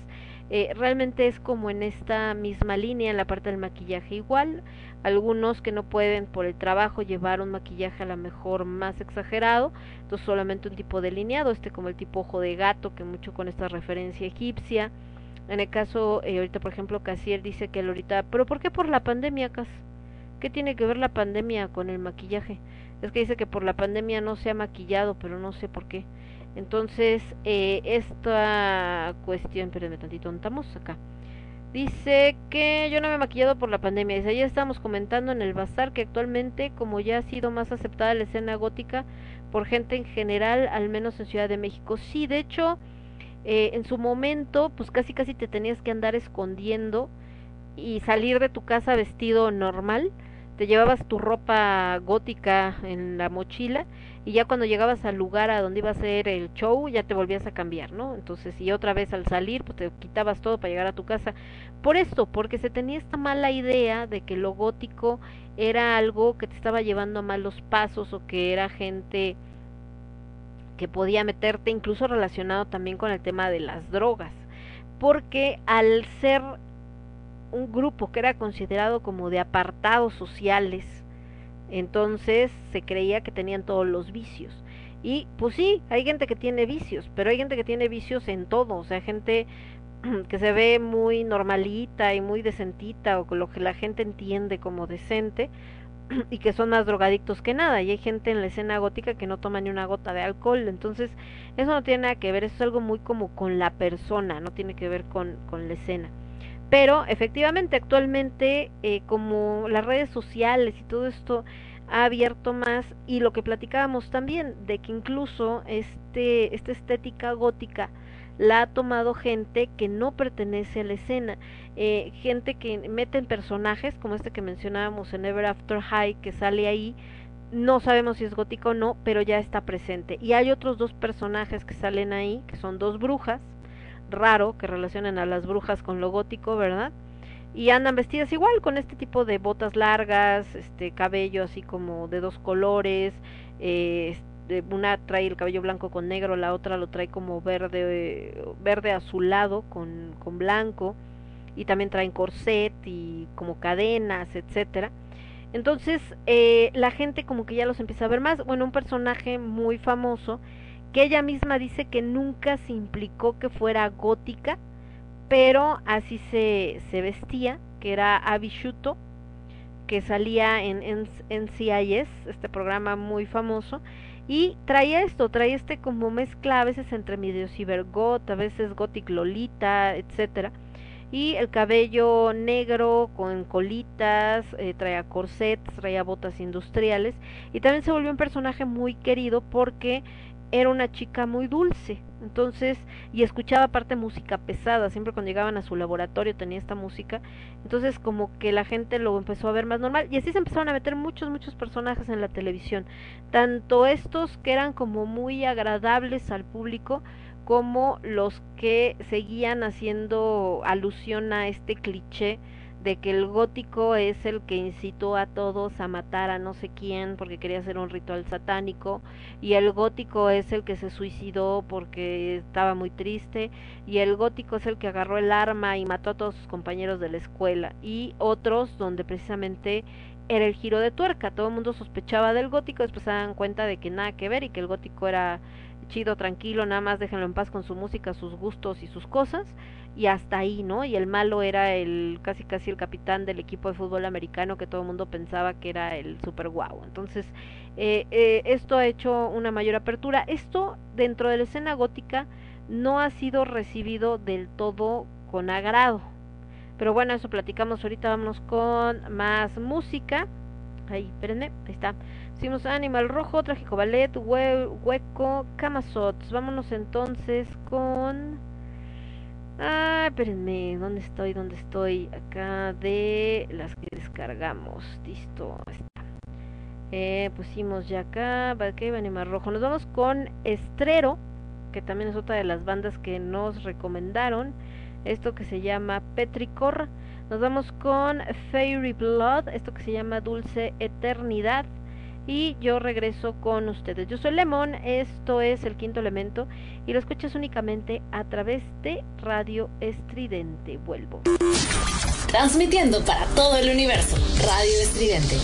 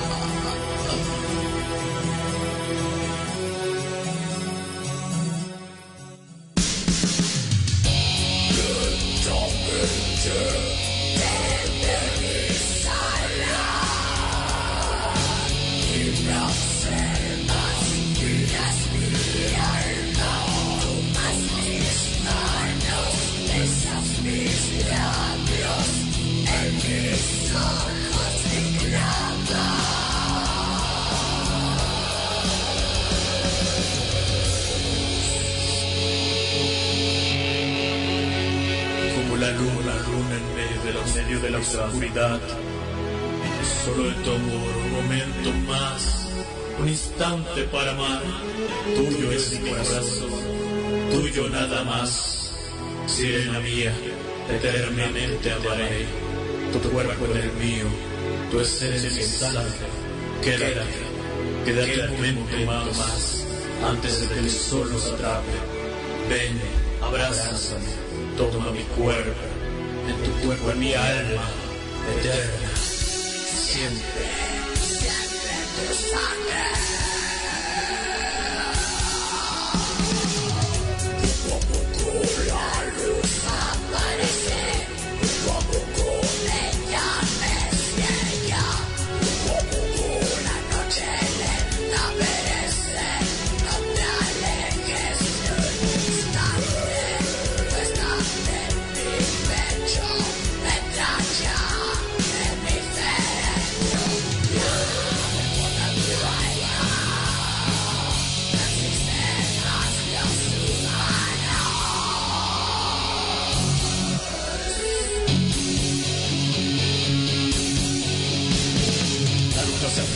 se baja, mi dulce amor, descansa, no perezcas, yo estoy aquí, no hay más instantes sin ti.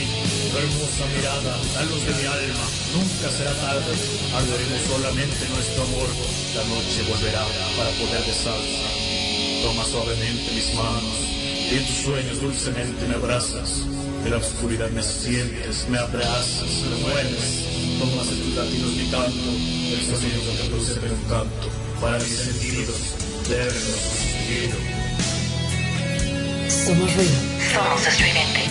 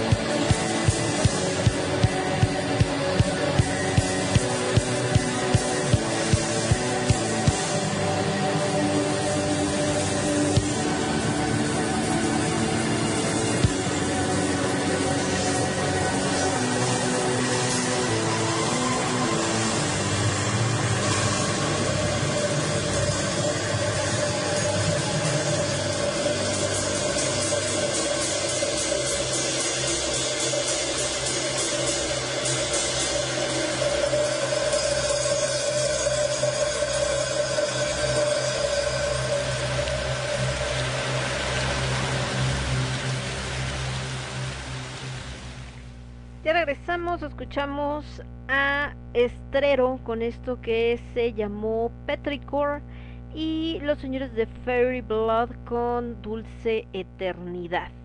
Bueno, por acá el señor Caciel que nos decía que no se maquilla durante la pandemia porque es un desgorre quitar el maquillaje de los cubrebocas. Y leo que entonces nada más se va a poder maquillar los ojos, pues dice que no se maquilla los ojos, que es demasiado simple. Base y labios nada más, pues es momento de innovar, micas. Acá un maquillaje onda tipo Siuxi and the Banships. Eh, señorita Siuxi Siux, acá para que te quede muy del ojo muy definido y todo el rollo, porque sí, ahorita con el cubrebocas es prácticamente imposible. Y que nos manda saludos su mamá, un saludo para la mami del señor Casiel. ¿Ya le dio su zape de hoy, señora? Porque ya ve que si no luego se nos salen del huacal, entonces hay que mantenerlo acá este a raya, no van a decir que promuevo el maltrato infantil, pero ya no es infantil, entonces no importa, no lo puede acusar al DIF ya. Entonces ya, ya no la puede ir a acusar al DIF, ya tiene edad en que ni modo, tiene que aguantar, entonces su zape diario para que no se nos, no se nos salga de, del changarro este muchacho. Y entonces les estaba diciendo que dentro de lo gótico uno de los elementos muy importantes es la literatura. La literatura gótica como tal, estábamos platicando que surge con Edgar Allan Poe en el siglo XIX y muchas de las características de la literatura gótica engloban lo que veíamos en los comentarios que nos hicieron favor de hacer en la publicación sobre qué es lo gótico o qué es para ellos lo gótico y por qué, y qué, qué es que consideran que es parte del gótico. ¿Por qué lo digo? Porque bueno, la literatura gótica normalmente se define eh, como una escritura donde siempre va a haber paisajes oscuros y pintorescos, eh, dispositivos narrativos muy sorprendentes, melodramáticos, una atmósfera donde puede haber eh, erotismo, eh, misterio, miedo, este pavor, terror, etcétera, ¿no? Eh, cuando son históricas, es decir, cuando están situadas en una época específica, obviamente eh, siempre va a haber una casa, si un elemento que se presenta mucho en estas que son históricas góticas es que haya una casa grande y antigua que tiene algún secreto oculto. Me acordé ahorita de esta película, ay, recuérdame casa, que sale Tom Hiddleston y que es una casa así enorme, la cumbre escarlata eh, también, ¿no? Que es, es este, este tipo de ambiente como lúgubre, como oscuro, medio terrorífico y es un castillo. Bueno, obviamente Drácula tiene castillos presentes. Eh, la otra también que es de, del toro, se me fue ahorita el nombre, pero también hay un castillo grandote. Entonces siempre está como presente ese, mm, ese tipo de paisaje y que eh, siempre es el lugar donde se esconde alguna criatura aterradora y amenazadora. Entonces, son como parte de estos efectos que siempre encontramos en la novela gótica, que es las que le dan este carácter pues oscuro y sombrío.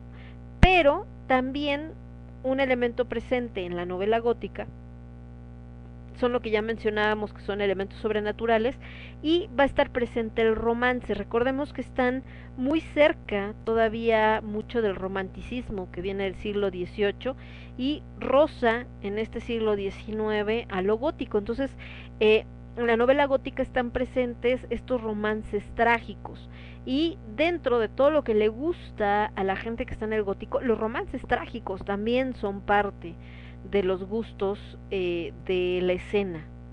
Estos romances estilo Mina y Drácula, este, esta niña de la película está con el de la criatura esta del agua, ¿no? O sea, e, estos amores prohibidos, de repente de, del vampiro que no puede estar, y sobre todo en la escena se vuelve como esta parte donde puedes encontrar a alguien que ame lo mismo que tú, para que entonces puedas compartir otras cosas. Están presentes elementos que aunque no son privativos del gótico, es decir, no todos los góticos son sadomasoquistas ni todos los sadomasoquistas son góticos, pero si encuentras el sadomasoquismo dentro de la escena gótica. También esta otra arte que tiene un nombre japonés, que es esto de los amarres, no me acuerdo cómo se llama, pero también hay mucha gente dentro de la escena que le gusta ese tipo de cosas. No quiere decir que a todos los góticos les guste ni que a todos los que les gusta eso sean góticos tampoco, ¿no? Eh, también en este tipo de historias, en la literatura gótica, pues encontramos personajes históricos tanto reales como ficticios y narraciones de viajes, aventuras, etcétera. De hecho, el gótico como tal, la novela gótica, se considera un subgénero de la literatura romántica, ¿no? Obviamente cuando hablamos de literatura romántica no hablamos de historias sobre romances, sino de eh, romántico, la época romántica. Entonces, esto es eh, de ahí donde viene. Les decía que este tipo de literatura se desarrolla en el periodo romántico en Gran Bretaña y la primera mención viene con un cuento de Horace Walpole en 1765 que se llamaba El castillo de Otranto, una historia gótica. Entonces, pero él no es que quisiera hacer literatura gótica, se le ocurrió ponerlo en el título como a manera de una broma, porque en ese entonces la palabra gótico hacía referencia a algo bárbaro, como algo que venía de la Edad Media, como algo que era eh, pues ya pasado de moda, pues. Pero el caso es que eh, la historia, que pretendía que fuera algo antiguo y que luego se descubre y bueno, otra onda.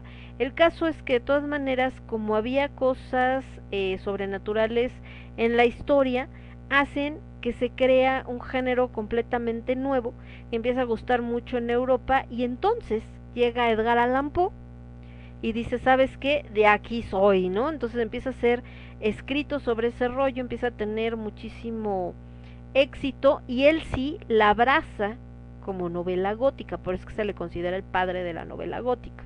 Ahora, dentro de la literatura gótica están presentes, les decía, muchos elementos de los mencionados, porque también se explora a través de la novela gótica el trauma psicológico, los males del hombre, las enfermedades mentales, esta, este rollo como de la decadencia de la sociedad eh, moderna o adecuada a cada una de sus épocas, eh, las historias eh, de zombies, los zombies también están muy presentes en la escena oscura, las historias de detectives, ¿no? También, o sea, puede ser una cuestión sobrenatural y todo, pero siempre como que hay un misterio que alguien trata de resolver. Puede ser un detective como tal, o sea, un personaje que sea un policía, etcétera, o alguien dentro de la historia, alguno de los personajes, que toma este papel como del que quiere saber eh, la verdad.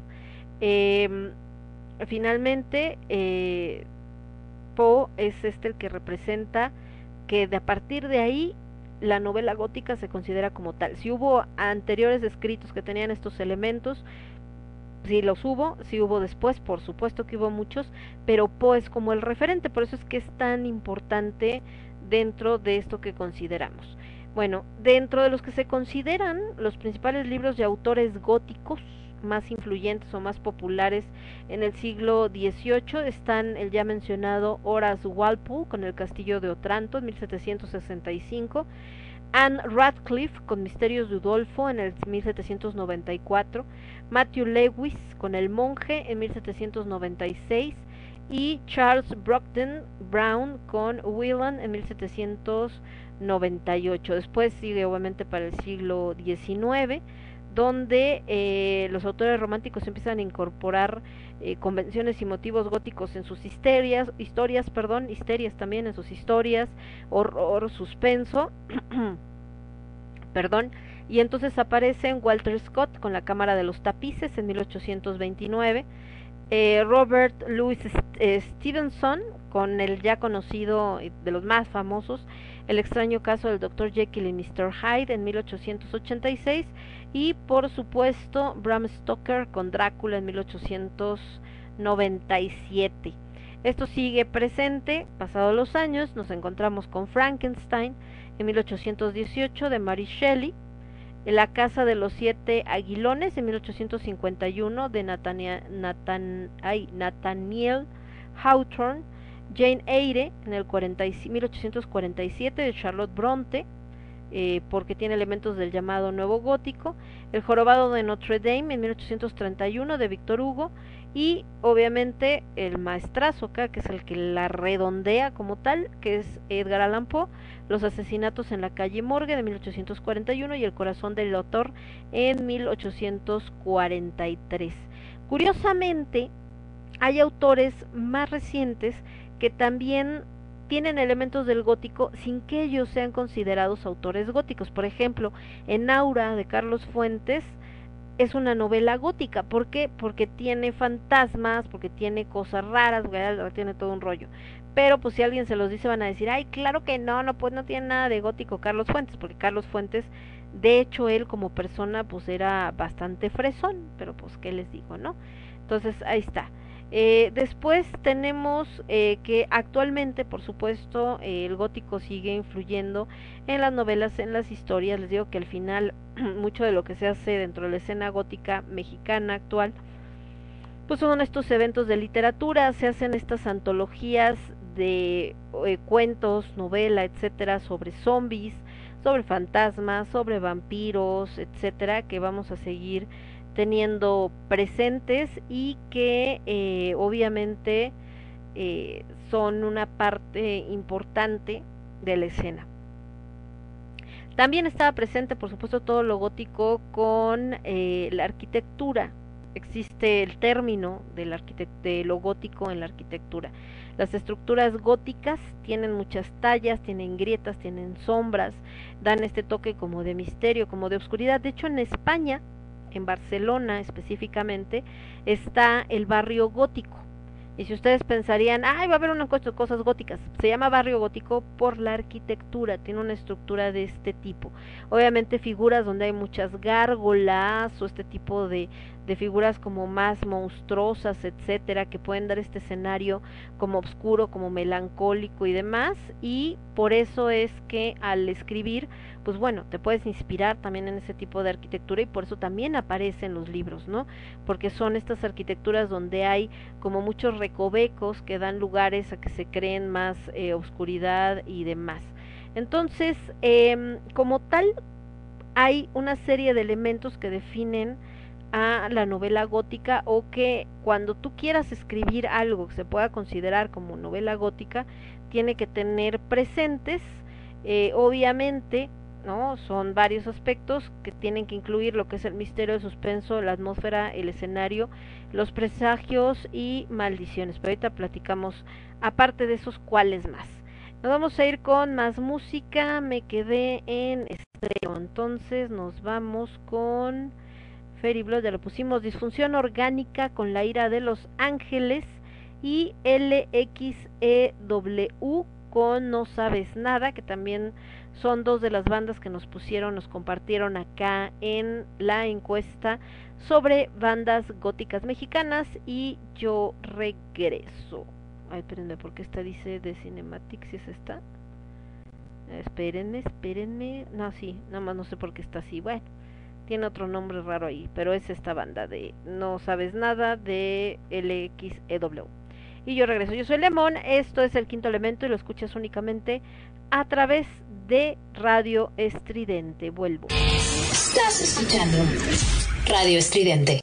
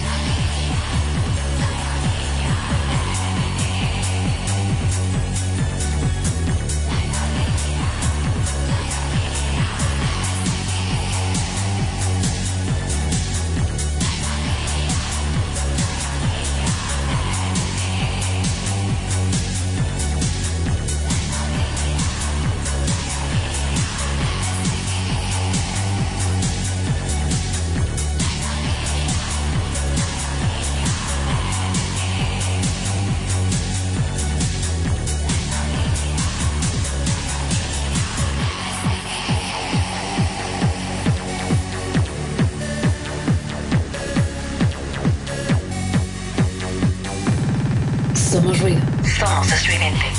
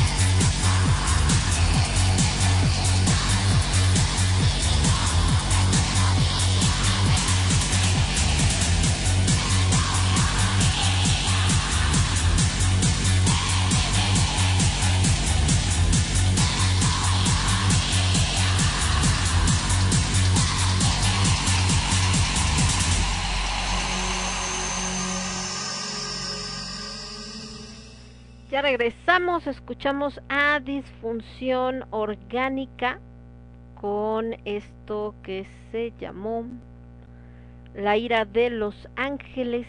Y antes escuchamos esta otra banda que también nos habían puesto que son los señores de LXEW, no sabes nada, ahí está. Que por cierto sale el metro de la Ciudad de México en ese video y Chapultepec.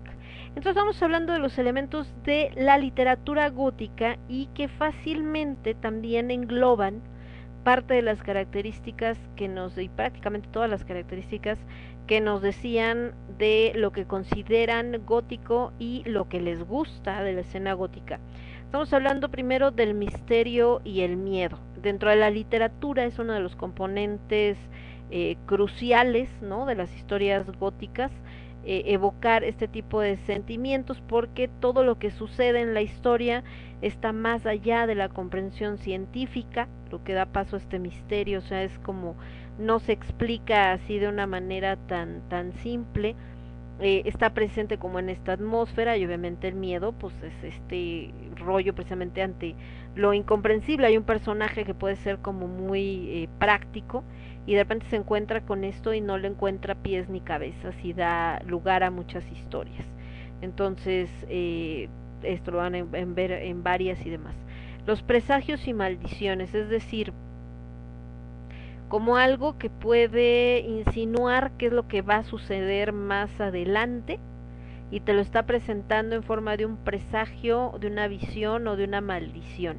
Entonces eh, es como algo que va a sacar de balance la vida de los protagonistas principales porque se cae una figura que era un amuleto y no sé qué y se rompió y entonces ahora todo el mundo va a estar esperando en la oscuridad a que suceda algo malo o eh, alguien tiene una la familia tiene una maldición y entonces en esta historia romántica el galán llega a querer quitarle la maldición de encima a la chava, pero al final es eh, este lo absorbe la misma maldición o sí triunfa el amor, aunque casi siempre en la novela gótica los finales como que no son muy felices que digamos. Otro, otra característica en la novela gótica es la atmósfera y el entorno, que es decir, está situada en el castillo antiguo, en un cementerio, en una en un bosque de estos que son así como muy oscuros y tétricos, en alguna región montañosa perdida en no sé dónde, ¿no? En estas historias de terror. Eh, o de repente la pareja como en Drácula, ¿no? Llegan porque eh, afuera hay una tormenta horrible, bueno, no es Drácula donde pasa eso, pero muchas pasa esa parte, que la pareja llega a un lugar porque eh, afuera hay un eh, ambiente completamente tenebroso porque está cayendo así una lluvia muy fuerte y entonces tienen que, que resguardar, etcétera. Por ejemplo, eh, Mary Shelley, pues en muchas de sus historias pues están estos castillos sombríos, etcétera, y pues de ahí sale el monstruo que es Frankenstein. Y también tenemos la actividad sobrenatural y paranormal.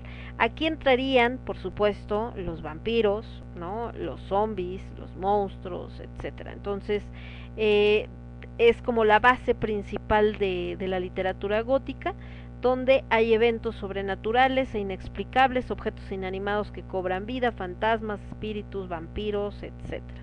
Ahí está Bram Stoker con Drácula.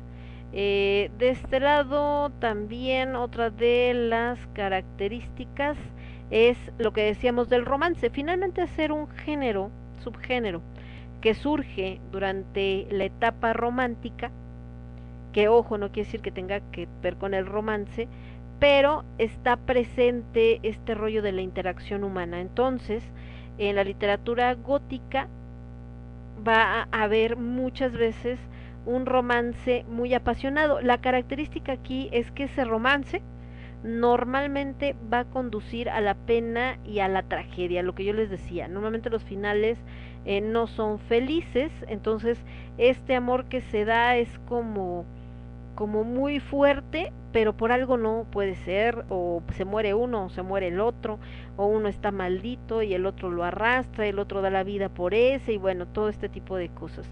En la época victoriana, que era tan cerrada y que se parece mucho ahorita, y ahorita es chistoso porque ahorita hay mucha libertad, pero al mismo tiempo hay muchas restricciones por que no es políticamente correcto. En la era victoriana era mucho este rollo de que era indecente. Entonces, la literatura gótica, la novela gótica, representa en ese momento como una salida para la exploración de la sexualidad sin que eh, sea mal visto, porque ah, esa es literatura. Entonces, ahí. Obviamente, también otro de los elementos presentes en la literatura gótica son los villanos. Este personaje que llega a tratar de eh, destruir todo. Por ejemplo, el sacerdote este en, el jorobado de Notre Dame, que es el, la figura autoritaria, etcétera. Eh, los villanos en, en, las novelas góticas pueden ser bastante complejos. Al principio son como el niño bueno, el, el que al contrario quiere ayudar, el que quiere hacer eh, todo bien, etcétera, pero también representa como esta parte podrida de la sociedad y que la sociedad al villano normalmente lo ve como el bueno. ¿Por qué? Porque pertenece a la sociedad decente, porque cumple con las normas aparentemente, ¿no? Porque está dentro de los estándares de lo que ellos juzgan como correcto y al héroe, en este caso al personaje, al principal, al protagonista, como es retraído, como es oscuro, como es no sé qué, es el malo. Entonces, estos villanos tienen esta dualidad. Otro elemento que está presente en la literatura gótica es la angustia emocional, es decir, este melodrama, esta parte de, de pensamiento puede ser a través del lenguaje, que sea como un lenguaje apasionado, que también ayuda a transmitir eh, el pánico, el terror que tienen los personajes, este constante estar como en angustia, en preocupación por todo lo que sucede a su alrededor. Hablábamos de las enfermedades mentales, entonces puede estar, eh, por ejemplo, la, la locura, todo esto que tienen, la psicosis, eh, y todo de que pues parece que están viendo eh, cosas y lo atribuyen a esto, la histeria femenina que se decía, ¿no? Y que bueno, ahora sabemos que no tenía nada que ver con histeria, pero también era una manera de mantener a las mujeres eh, calladas o quitarle validez a sus reclamos. Otro elemento presente en la literatura gótica son las pesadillas. Las pesadillas normalmente en la literatura gótica actúan como un presagio, es decir, es como un, una herramienta que se utiliza para poder eh, justificar o presentar qué es lo que va a pasar. El personaje principal tiene una pesadilla donde sueña que si va al castillo fulanito no va a salir vivo. Entonces ya de entrada estás como predispuesto a que seguramente el protagonista se va a morir, ¿no? Porque de todas maneras acaba yendo a, al dichoso castillo porque también se enfrenta como a este mm, destino que no puedes evitar. Eh, las pesadillas obviamente eh, ponen de manifiesto, porque además en una pesadilla como no tiene que tener pies ni cabezas, le da al autor esta libertad como para debrayarse cañón, así las cosas más inverosímiles las puedes meter ahí porque precisamente no tienen que tener lógica, es una pesadilla.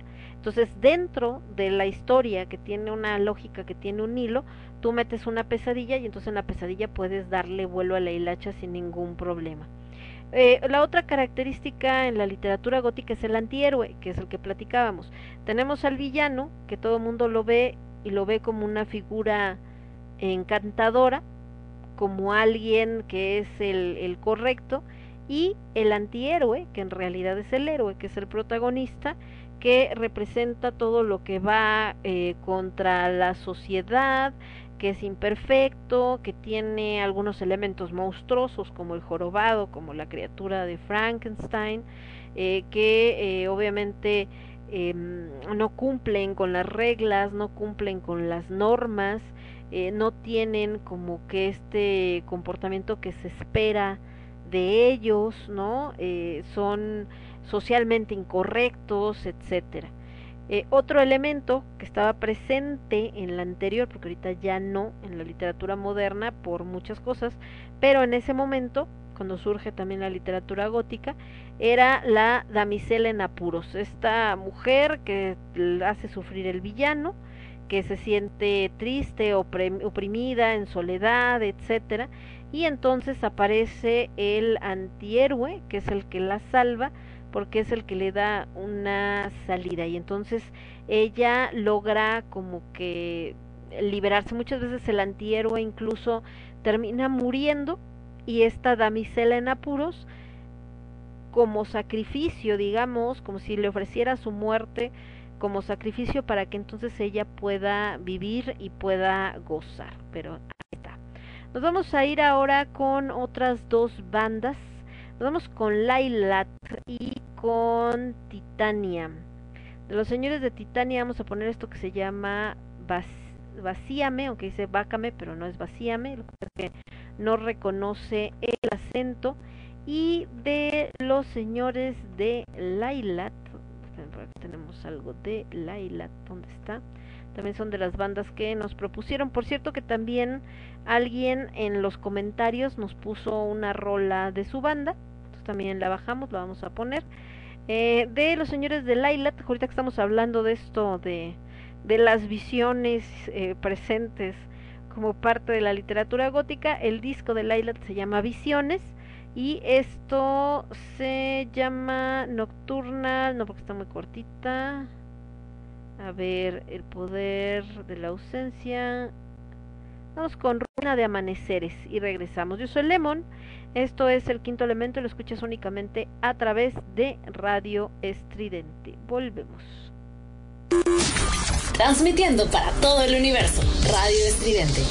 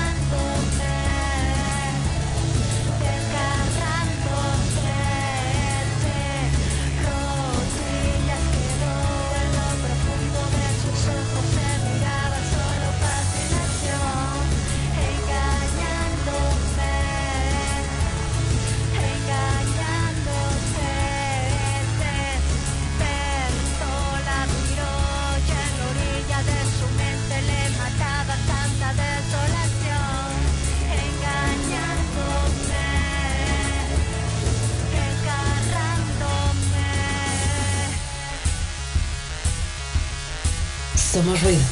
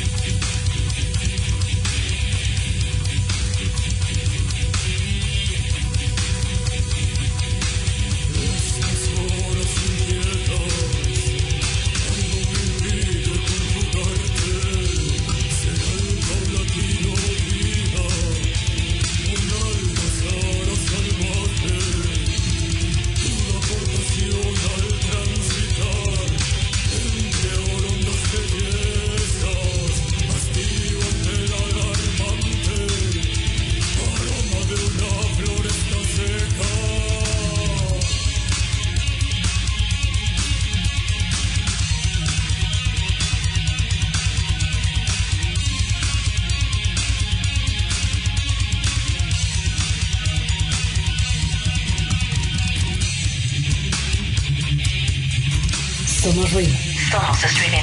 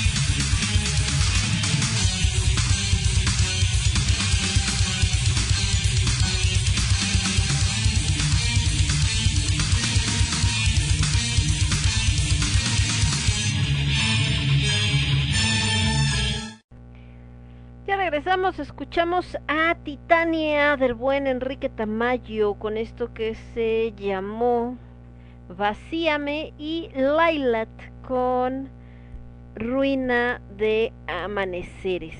Entonces, ahorita que estamos platicando de estos elementos dentro de la literatura gótica y que bueno, decíamos que se relacionan mucho, por supuesto, con lo que tiene que ver eh, lo gótico, con lo que tiene que ver que es ser gótico para muchos o que relacionan con lo gótico.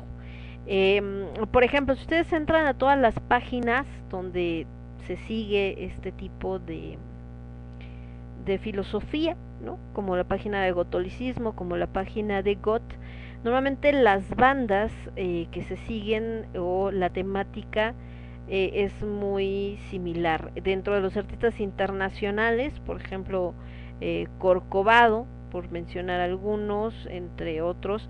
Está uno de los eventos que también están compartiendo, que es relacionado con el Marqués de Sade. Hablábamos de esto del erotismo, del sadomasoquismo, etcétera, que les digo que no todos los góticos les gusta el sadomasoquismo, ni todos los sadomasoquistas son góticos, pero es un elemento que está presente.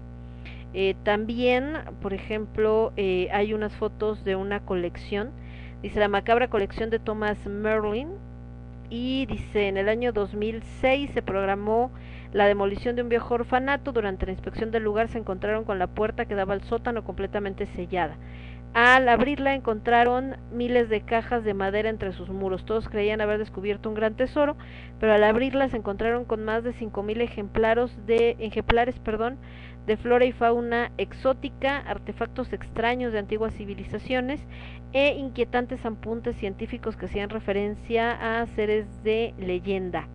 Esta colección pasó a ser conocida como la colección de Merlin Cryptid, llamada así por el coleccionista que la creó, Thomas Merlin. En esta colección de rarezas se pueden ver supuestos cráneos de vampiros, licántropos y hasta armas para combatirlos. También hay esqueletos de hadas aladas, sirenas, pequeños dragones, tritones y demás seres féricos.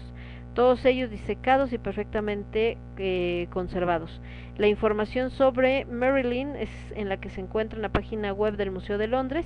Hay quienes dicen que nunca existió y que la colección no fue encontrada en ningún orfanato, sino que fue creada por el director del museo y que inventó la historia para hacerla más atractiva. Y bueno, por supuesto, vienen todas estas fotos de estas eh, creaciones o de estas supuestas creaciones. Todos los temas que sean relacionados con algo oculto o con algo fantástico los van a encontrar presentes siempre en eh, grupos que tengan que ver con, eh, con lo gótico.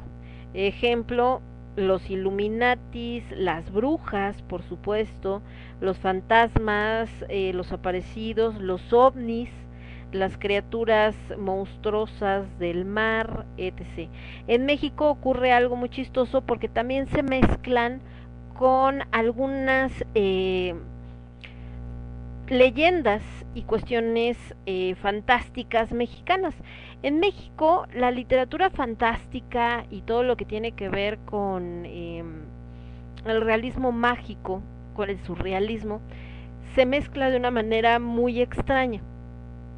Ejemplo, eh, Rulfo, Juan Rulfo, es literatura fantástica. eh, bueno, sí, entre, toca de repente la literatura fantástica. Eh, también esto conocido como realismo mágico. ¿Por qué? Porque habla de fantasmas. Por ejemplo, en Pedro Páramo es un pueblo fantasma. Sin embargo, en algunas descripciones, por decirles, en el cuento de Lubina, que es considerado como el, escribe primero Lubina y muchos creen, muchos expertos creen que de Lubina se basa para empezar a hacer Pedro Páramo por la descripción que hace del pueblo, que es el pueblo al que llega Pedro Páramo a Comal. Eh, entonces, eh, si alguien que no es de México lee Lubina, diría, ese pueblo del que está hablando, pues es terrorífico. De hecho, me llamó mucho la atención, estoy tomando un curso sobre sobre Rulfo, que un chico que es, eh, me parece que es guatemalteco, decía que le recordó a Silent Hill por este panorama que presenta como entre neblina y que no hay nadie, ¿no? Y las piedras que en otros lugares usan para hacer eh, cal y no sé qué tantas cosas, pero en este pueblo pues no sirven de nada, nomás están ahí y que las calles caminas y es como si no hubiera un alma, etcétera. Y entonces eh, a los ojos de alguien foráneo, pues ese entorno cabría perfectamente en una novela gótica, ¿no? ¿Por qué? Porque tiene estos elementos de ser lúgubre, de ser terrorífico, de ser tétrico, etcétera, e incluso en esta parte sobrenatural de estar poblado por fantasmas. Pero si tienen oportunidad de viajar por los pueblos de México, ¿no? Le decía yo a mi maestro que tuve oportunidad de visitar eh, varios poblados cercanos al que seguramente inspiró a Rulfo para hacer Comala, porque él era de Sayula, entonces eh, muy cerca hay varios poblados, como San Gabriel, donde vivió mucho tiempo, entre otros. Eh, te das cuenta que podría ser menos fantástico de lo que imaginamos, porque la vida en las pequeñas poblaciones, por ejemplo, que están alrededor de la laguna de Chapala, eh, son así, o sea, hay una hora en donde tú sales y no hay ni un alma en el pueblo y pareciera que estuviera abandonado y, y, y pues son terrenos pues muy áridos de repente y hay unas construcciones maravillosas y otras que están como a medio destruir, entonces es, es un ambiente como muy particular. Pero a qué voy con esto? Que el gótico en México entonces, eh, por este gusto, por lo tétrico, por lo oculto, por lo misterioso, pues casa muy bien con muchas leyendas y muchas historias que vienen desde, la, desde lo prehispánico sobre estos fantasmas y estas criaturas sobrenaturales, simplemente rascándole un poquito a, la mitología azteca, maya, etcétera, nos encontramos con historias que podrían ser más aterradoras que cualquier monstruo de la literatura europea. Ejemplo, eh, estas mujeres que morían en el parto y que se convertían en eh, parte de la de, del ay se me fue del séquito de una diosa y que eran como morían en el parto eran consideradas sagradas ¿por qué? porque habían muerto como un guerrero así como el guerrero moría ofreciendo su vida a los dioses peleando por su pueblo y entonces era elevado como wow, la muerte más honrosa, una mujer dando a luz también se consideraba como si muriera en la guerra. ¿Por qué? Porque finalmente estaba luchando una guerra contra la muerte que había perdido, pero el resultado es que estaba dando una nueva vida y entonces un nuevo eh, pues súbdito y, un, una nueva manera de, de, honrar a los dioses. Entonces eran consideradas eh, sagradas, pero estas mujeres también eran temidas. ¿Por qué? Porque por la circunstancia en la que habían muerto tenían hambre de sangre. Entonces, cuando una mujer moría en el parto, el marido tenía que, eh, después de todos estos rituales, etcétera, sacar su cuerpo para ser enterrado, etcétera, pero tenía que, al regresar a su casa, eh, tapar la puerta de, más bien, para sacarla no la sacaban por la puerta de la casa, sino tenían que hacer como un agujero en la pared, sacarla por ahí y tapar ese agujero para que cuando el espíritu regresara y quisiera entrar por donde salió, pues no encontrara por dónde, porque si no, se podía meter y entonces iba a matar al marido al bebé o a la nueva esposa, ¿no? Si es que este cuate se había vuelto a casar, que nuevamente pasaba, porque quién iba a criar al niño, ¿no? Si es que había sobrevivido. Entonces, eh, hay un montón de historias que, que se prestarían muchísimo y se han prestado muchísimo para esta parte. Por eso es que muchos seguidores eh, o mucha gente que está dentro de la escena gótica también tienen este gusto por este tipo de personajes que hay en la mitología mexicana. Entonces, eh, está, les decía, como esta figura de Micantecutli relacionada con la Santa Muerte, que ya es un sincretismo, la Santa Muerte, pero también está presente. Eh, gente que le encanta todo este rollo de prehispánico y las figuras, me acordé por los cráneos y todo, porque es muy común eh, en las danzas se utilizan cráneos de animales, etcétera, eh, en fin, entonces eh, es parte de, nada más que en esta muy particular escena gótica mexicana, entonces pues también es algo que se puede abrazar en esto, no, no solamente está lo, no solamente está lo, lo europeo, vaya, o no debería solamente estar lo europeo, porque al meterlo en todo esto que hemos hablado, de que es la parte de lo oscuro, que es la parte de acá, que etcétera, entonces pues no tendría que estar peleado ni mucho menos con también nuestra herencia. Y eh, otra de las cosas, por supuesto, de eh, la parte de de lo gótico es a veces este rollo de el que hablábamos, o sea que la gente de repente eh, quiere entrar en esto, como decía uno de los muchachos, en que tienen la verdad universal y es que entonces ya todo no es como antes y ya todo cambió y, y mugre gente, etcétera. No, o sea, obviamente se va transformando, obviamente vas adquiriendo, se va nutriendo finalmente de nuevas eh, influencias. Si hablábamos que uno de los elementos presentes en el gótico, por ejemplo, es el terror, es todo esto, pues obviamente con nuevas historias que surjan sobre el terror y demás, lo influyen. Cuando sale Matrix dentro de este mundo fantástico, la gente de repente dice, esta jabardina se ve chidísima, yo la quiero. De repente entran las películas y los libros de Anne Rice, entonces es como de, ah, sí, me encantó eso de, de Anne Rice, entonces eh, voy a tomar esta figura del, del vampiro eh, muy como este muy elegante, muy francés, mucho este rollo, ¿no? Y de repente surge más ahorita esta tendencia del resurgimiento de las religiones neopaganas y las brujas, y entonces esta estética y esta filosofía y estos símbolos y todo este rollo relacionado con las brujas, entonces se va nutriendo de muchas cosas. Nos vamos a ir con más música, nos quedamos acá con eh, y Titania, estaba viendo si puse es que estoy anotando también obviamente las bandas y en el orden en que los pusimos para después subir el playlist para que cualquier persona que quiera de Lemon, qué bandas son las que pusiste en el especial, ahí las vamos a ir poniendo. Entonces, vámonos con las otras que teníamos por acá, espérenme. Ahí está, nos quedamos acá, Anima Rojo, Estrero, Freddy Blood, Disociación Orgánica, el nos vamos con Frío y Vacío, que es esta banda que les digo que nos mandó también eh, su música. Y eh, hoy nos va a dar tiempo de poner más bandas de las que habíamos puesto en el especial anterior también, porque ya acabamos con todas las que nos habían recomendado.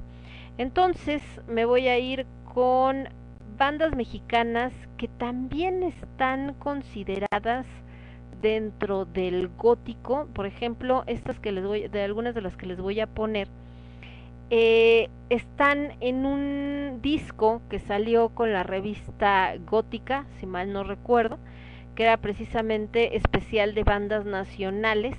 Eh, viene, por ejemplo, el Clan, ¿no? Eh, también está Hueco, que ya lo escuchamos, pero hay otras que no, no se consideraron ahí. Por ejemplo, esta que se llama Totec y con esto que se llama Whisky, nada más que como estas canciones están muy cortitas, la de Frío y Vacío, nos vamos a ir también con Halves Hatten y esto que se llama Queen of Tears y regresamos. Yo soy Lemon, esto es el quinto elemento y lo escuchas únicamente a través de Radio Estridente. Vuelvo. Estás escuchando Radio Estridente.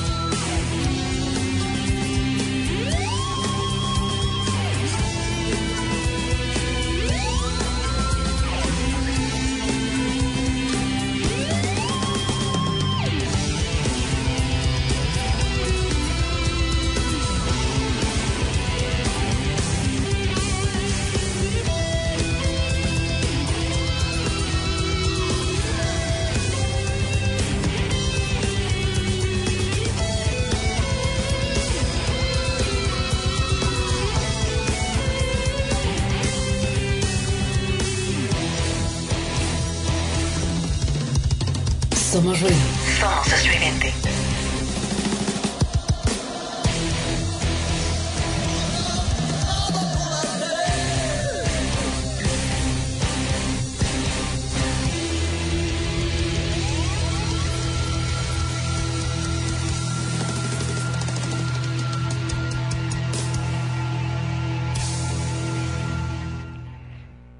Regresamos, escuchamos a Frío y Vacío que nos dejaron su rola en los comentarios en la publicación que hicimos con eso que se llamó Perdidos. Totec con Whiskey y Queen of Tears con Halves Hatten. Eh, esta revista había publicaciones, ahorita que hablábamos de lo gótico, eh, publicaciones que estaban pues dirigidas principalmente a la escena gótica, entonces hacían reportajes sobre bandas tanto en español eh, como en inglés y otros idiomas. Recordemos que muchas bandas pues vienen de Europa y pues tienen otro idioma como el alemán, por ejemplo.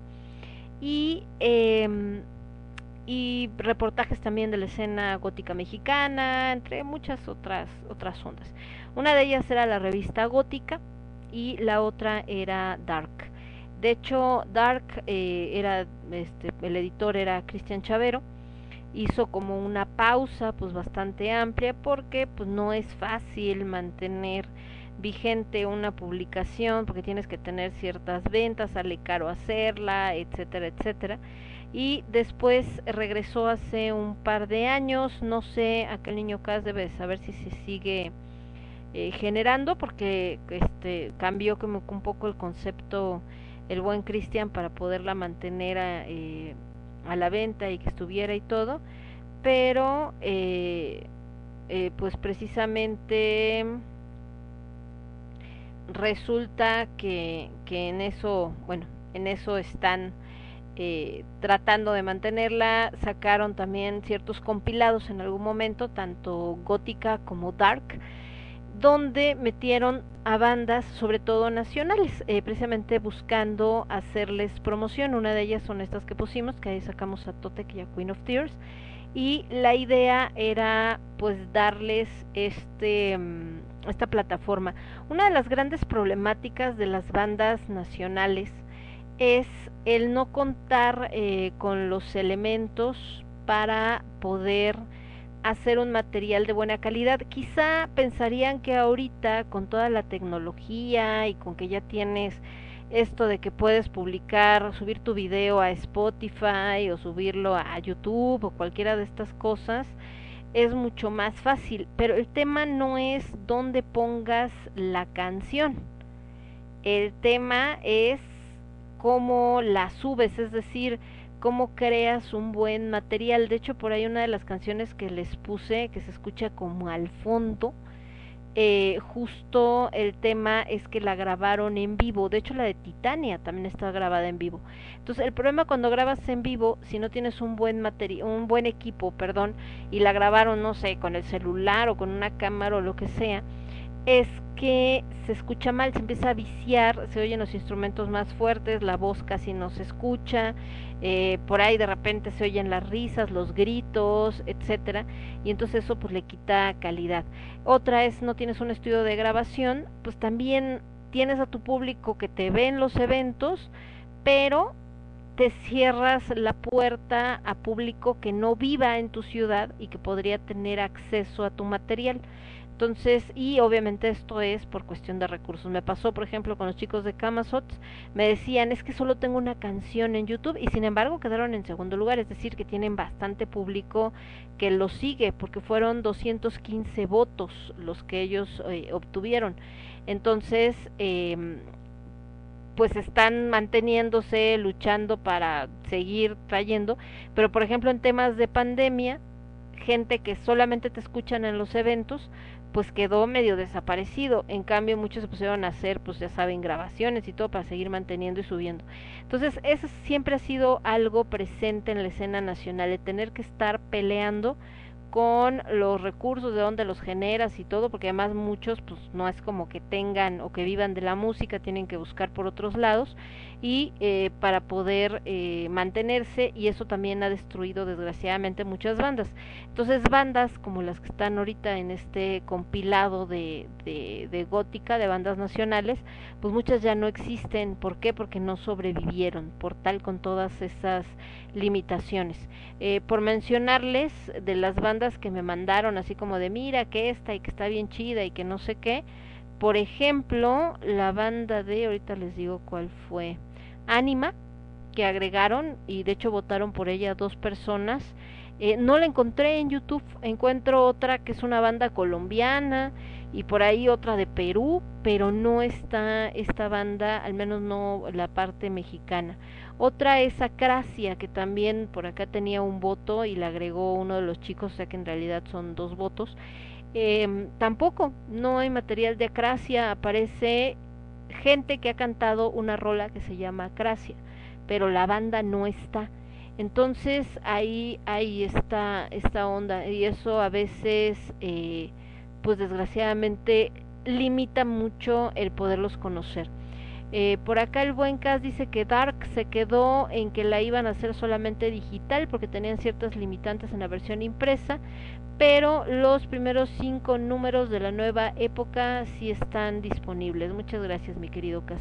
Entonces les digo, eh, otra de las características de esto, de, de ser algo de la escena gótica, ser eh, transgresora, ir en contra de las reglas que normalmente te encuentras, de tratar de quebrar nuevos, eh, viejos esquemas y crear nuevos, de romper estigmas y todo este rollo, desgraciadamente uno de las broncas pues obviamente es el que eh, pues de repente estés un poco limitado en cuanto a recursos económicos y que nos guste o no nos guste desgraciadamente los recursos económicos pues son eh, necesarios porque eh, pues son digamos eh, algo que si no lo tienes, pues no puedes grabar en un estudio, no puedes, eh, eh, pues obviamente,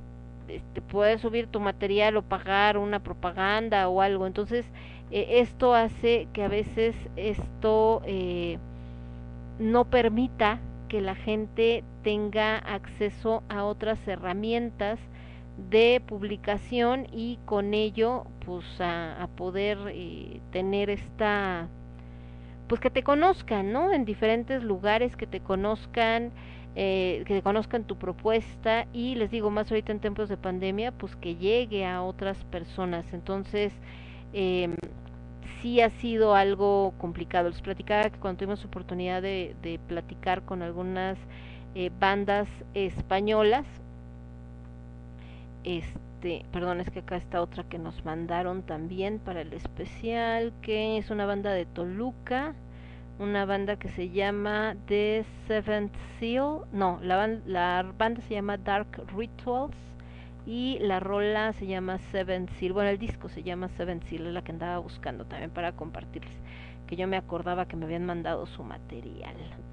Entonces, eh, les decía, eh, esto pues es una limitante bastante grande porque no puedes compartir tu material como quisieras, no puedes darte a conocer eh, o cuando te piden así de mándame un demo y tú tienes un demo que está eh, pues mal grabado o lo que sea, entonces dicen, ay no, no sirve, gracias, bye. Hoy estaban pasando una película que van a decir, ay qué película tan fresa, la neta sí es una película muy fresa, pero me hizo que me acordara mucho de esto porque está presente que es eh, eh, justo este que se llama Triunfos eh, Robados. No sé si alguna vez lo, lo han escuchado.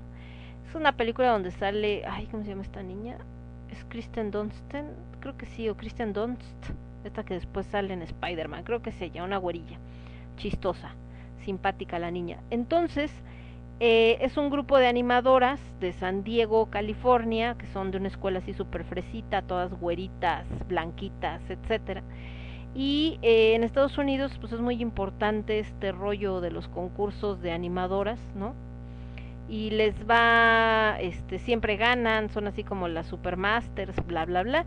El caso es que, pues, cuando tiene gente de, de diferentes grados de la escuela, recuerden que el high school en Estados Unidos es la secundaria y la prepa juntos, y entonces la líder ya se va a ir a la universidad, igual que el novio de la otra chavita, y entonces le da como el mando a esta chica, a Kristen, y eh, le dice que pues ellos han ganado los últimos cinco, cinco veces este concurso de animadoras y pues tiene ese paquete de que este año también tiene que ganar, le da la rutina con la que van a, a participar y que con eso tienen asegurado el triunfo y todo maravilloso, ¿no? El caso es que eh, llega una chica nueva, ahorita que hablamos, bueno, es que tiene que ver la película, sí tiene que ver, porque la chica nueva que llega, pues es la rara, la que es así como apartada, etcétera, pero por alguna extraña razón le llama la atención el volverse animadora, eh, las demás no quieren, por lo mismo de que es rara, ¿no? Eh, entra y cuando ve la rutina se da media vuelta y se va y la otra le dice, oye, ¿qué te pasa? Yo que te defendí, que para que entraras y no sé qué y le dices que así ganan robando, no manches, ¿de qué estás hablando? Que no sé qué, le dice, ¿cómo de qué estoy hablando? No, no sé de qué estás hablando. Y la lleva a una escuela que está en, en Los Ángeles, en un barrio pobre, y ve que es un grupo de animadoras que todas son de origen latino o afroamericanas, y la rutina es de ellas. Y ahí se da cuenta que todas esas rutinas con las que han ganado, pues justamente se las han robado a estas chicas porque sabía que no tenían los recursos económicos para poder llegar a estos concursos, eh, porque no es nada más concursar y ya, tienes que pagar, ¿no? Entonces, y tienes que viajar a la ciudad donde se realiza el concurso. Entonces, como estas chicas sabía que no tenían para pagar, pues se robaban las rutinas porque quién se iba a dar cuenta. Entonces, a lo que voy es que a las bandas nacionales, pues desgraciadamente a veces se topan con esto.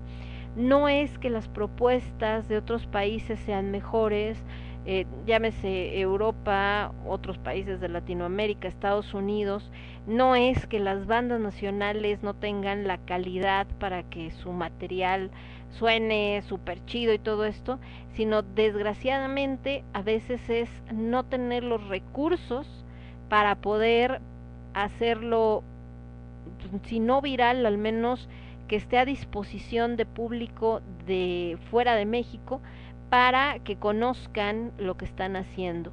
Y a veces grandes proyectos y con muchísima calidad mueren sin ser realmente conocidos por esta situación. Y pues eso es bastante triste, ¿verdad? Pero mejor vámonos con más música.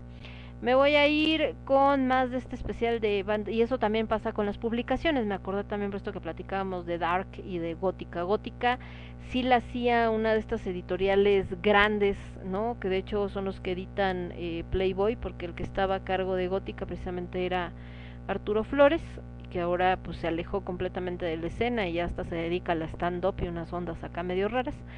Y eh, en el caso de Dark, pues el buen Cristian Chavero, que les digo que la tuvo que pues tener en el congelador un rato por las mismas situaciones. Y ahora pues como dice Cas eh, solamente de manera digital porque bien que mal pues es como un modo pues si no más barato al menos más práctico para evitar eh, gastos y todo este rollo y que se pueda mantener. Nos vamos con algo de esta banda que se llama The Dagger. Esto es Blood Red Kisses y después nos vamos con Lágrimas Corpus y esto que se llama Climbing the Clouds y yo regreso. Yo soy Lemon, esto es el quinto elemento y lo escuchas únicamente a través de Radio Estridente. Volvemos. Somos ruido. Somos estridente. Somos estridente.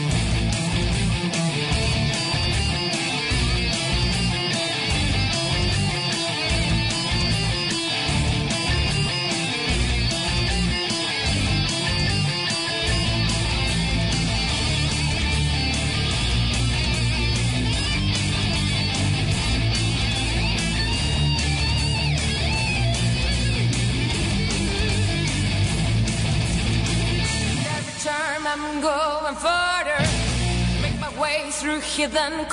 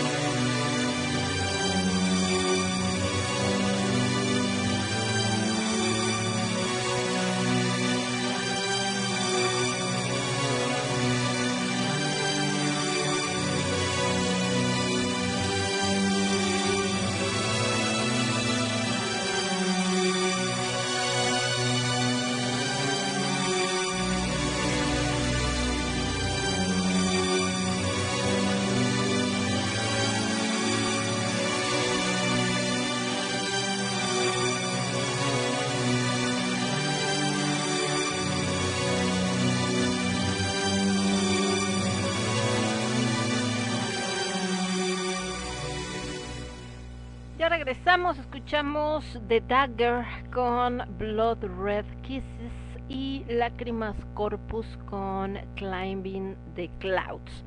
Y bueno, volviendo a esto que hablábamos de la escena gótica nacional y que les decía que una de las complicaciones precisamente para para poder mantenerse pues es esa, ¿no? Siempre va a ser el factor económico. Justamente en la semana había por ahí un tema de, de alguien que estaba subiendo una convocatoria eh, diciendo que eh, había espacios disponibles de manera gratuita en una delegación para que se presentaran pues cualquier eh, eh, ¿cómo se llama? Grupo artístico, llámese danza, teatro, etcétera, de manera gratuita. Entonces, eh, pues muchos podrían decir, um, ay, sí, qué chido, y es gratis, y yo quiero y todo. Pero, obviamente, si vemos más allá, pues es así como, ay, a ver, a ver, a ver, veamos, ¿no?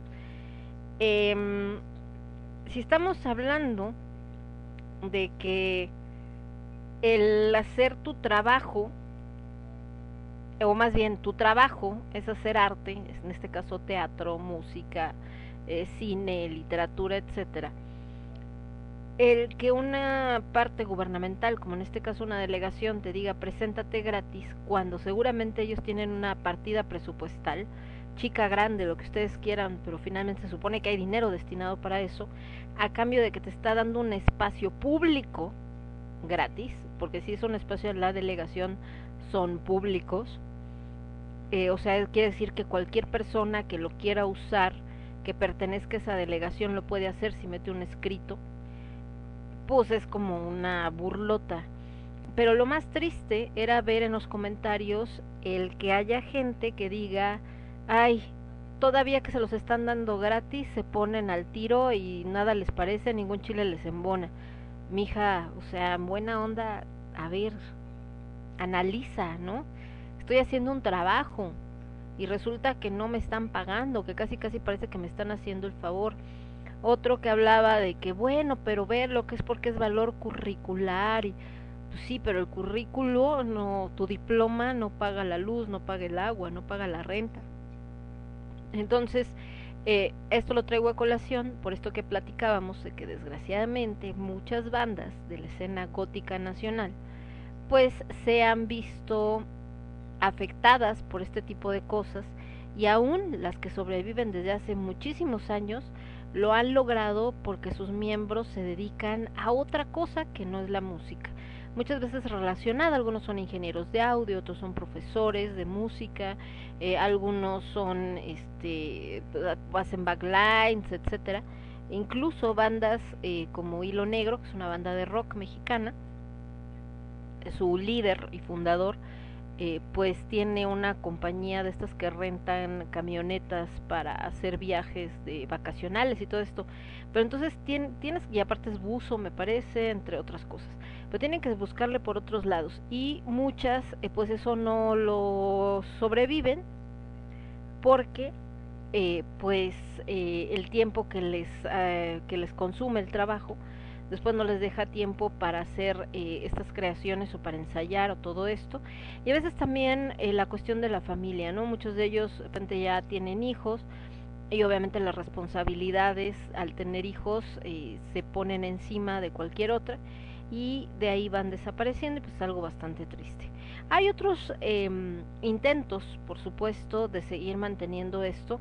Por ejemplo, hay una página que se llama Escena Obscura Mexicana y está presentando el volumen 1 de bandas de la escena nacional dentro del género post-punk, dark wave, cold wave mexicano. Y está Stranger and Lovers, está Animal Rojo que escuchamos hoy, está Meme, Mementut Hoffen, que también la escucharon en el especial de, de pasado, o sea, la parte 1. En Alistair está Stendhal, Bellinger, Gadu, Monotonous Cities y Menos Días. Entonces, pues bueno, la idea es precisamente dar a conocer a las bandas. Y así vamos encontrando, pero por eso es importante que cuando se hagan eventos, y esto sí creo que en estos dos especiales que tuvimos oportunidad de presentar a, bandas nacionales que están haciendo pues su luchita para presentar su trabajo y demás pues una de estas cosas eh, es decir que eh, la manera de mantener viva a esta escena gótica nacional que sigan existiendo bandas tan buenas como estas que sigan pudiendo hacer su música pues es apoyarlos y apoyarlos no nada más es a ah, qué chida me gusta su música ya es el si hacen un concierto pagar el boleto si venden su mercancía comprar su mercancía si no tienes dinero para comprar la mercancía o para pagar el boleto pues entonces utilizar las redes sociales que todos los podemos hacer de manera gratuita para eh, compartir el flyer, para hacerlo llegar a diferentes personas. Si sabe, tenemos contactos que son de otros estados o de otros países, compartir el link, por ejemplo, en YouTube para que conozcan el material y a lo mejor aunque no puedan venir al concierto, eh, puedan consumir su mercancía que se las manden o qué sé yo. Pero el caso es empezar a hacer como, como esta parte, ¿no? Y ese es creo que uno de los mejores modos en los que se puede decir que realmente se está apoyando la escena porque después nos encontramos a un montón de gente que se queja de que no, es que no hay nadie que eh, apoye y que este las bandas y que desaparecen y que quema el plan y que les gustan las bandas extranjeras pero no apoyan a las nacionales.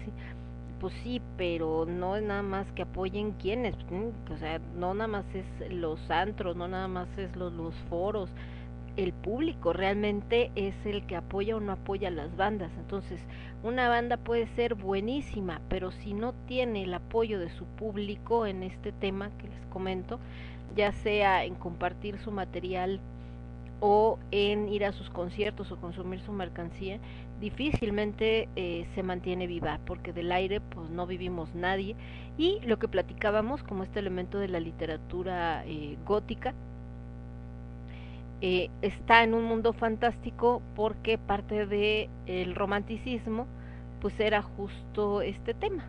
Era el que no poder sobrevivir al mundo al mundo real no o sea que el mundo real es demasiado insoportable porque es demasiado banal porque es banado superfluo algo que también mencionaba mucha gente de los que comentaban acá de que era para ellos ser gótico el que el movimiento representa una respuesta, un refugio de una sociedad eh, que cada vez es más banal, que cada vez es más superflua, que, que donde no encajan, donde eh, obviamente eh, se sienten ajenos y es como llegar a esta parte donde las cosas son diferentes. Pero para que ese mundo se mantenga, pues nos guste o no nos guste, requiere de un recurso que se llama dinero y ese dinero pues se genera muchas veces del mismo grupo.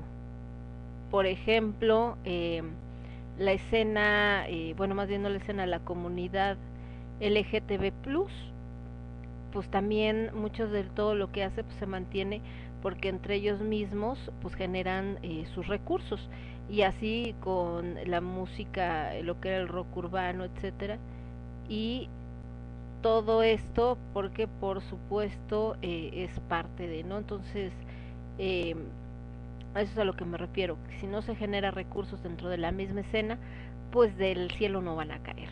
Vámonos con más música. Me voy con Masat. Esto se llama Ecos. Y Nietzsche's Beach. Esto que es God is Dead. Y regresamos. Yo soy Lemón. Esto es el quinto elemento. Lo escuchas únicamente a través de Radio Estridente. Volvemos.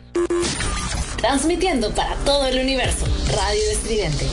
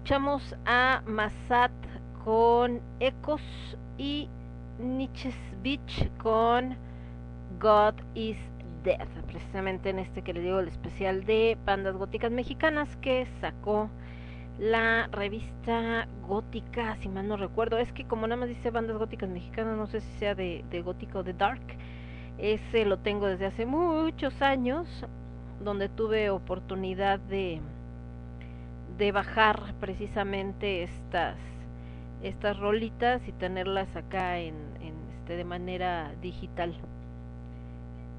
Y de este lado eh, déjenme ver qué más tenemos. Nada más ahí está. Entonces eh, para ir concluyendo porque se nos acaba el programa creo que si algo nos sobra en México como les decía en, el, en la primera parte del especial es eh, talento no eh, tenemos bandas muy talentosas, tenemos bandas que tienen mucho que dar, mucho material, que bandas nuevas que apenas están empezando en este camino, haciendo sus pininos y lo hacen con toda la fuerza. Tenemos eh, bandas eh, que ya están consagradas y que contra viento y marea, con sus pausas, con todo, eh, han logrado mantenerse en este camino y también desgraciadamente tenemos bandas que dejaron un material invaluable pero desaparecieron. Entonces creo que lo, lo importante es con respecto a las bandas góticas mexicanas y las bandas mexicanas en general de la escena, es que si queremos eh, apoyarlas, si queremos que su material eh, continúe y que sigan existiendo, solamente hay un camino y ese camino es apoyarlas cuando se presentan, cuando sacan su material, etcétera, etcétera. Entonces, eso creo que tiene que quedar así como que mega clarísimo. Y una manera también, como les decía, de no, es que no tengo lana, porque también, desgraciadamente, una característica de mucha gente de la escena es que normalmente como te dedicas al arte, a lo que te gusta, pues lana es lo que no hay, ¿no? Pues entonces es apoyarlas a través de la promoción. Justamente voy a poner a esta banda que les decía que nos mandó su material por inbox a la página de Lemon. Eh, se llama Seven Seal la rola y el disco y su la banda se llama Dark Rituals. Y entonces eh, pues eh, nosotros hacemos nuestra parte apoyándolos compartiendo su música para que la conozcan y pues si les gusta lo sigan. Entonces eh, a ver qué tal les parece y después yo regreso para despedirme. Yo soy Lemon, esto es el quinto elemento y lo escuchas únicamente a través de Radio Estridente. Vuelvo. Estás escuchando Radio Estridente.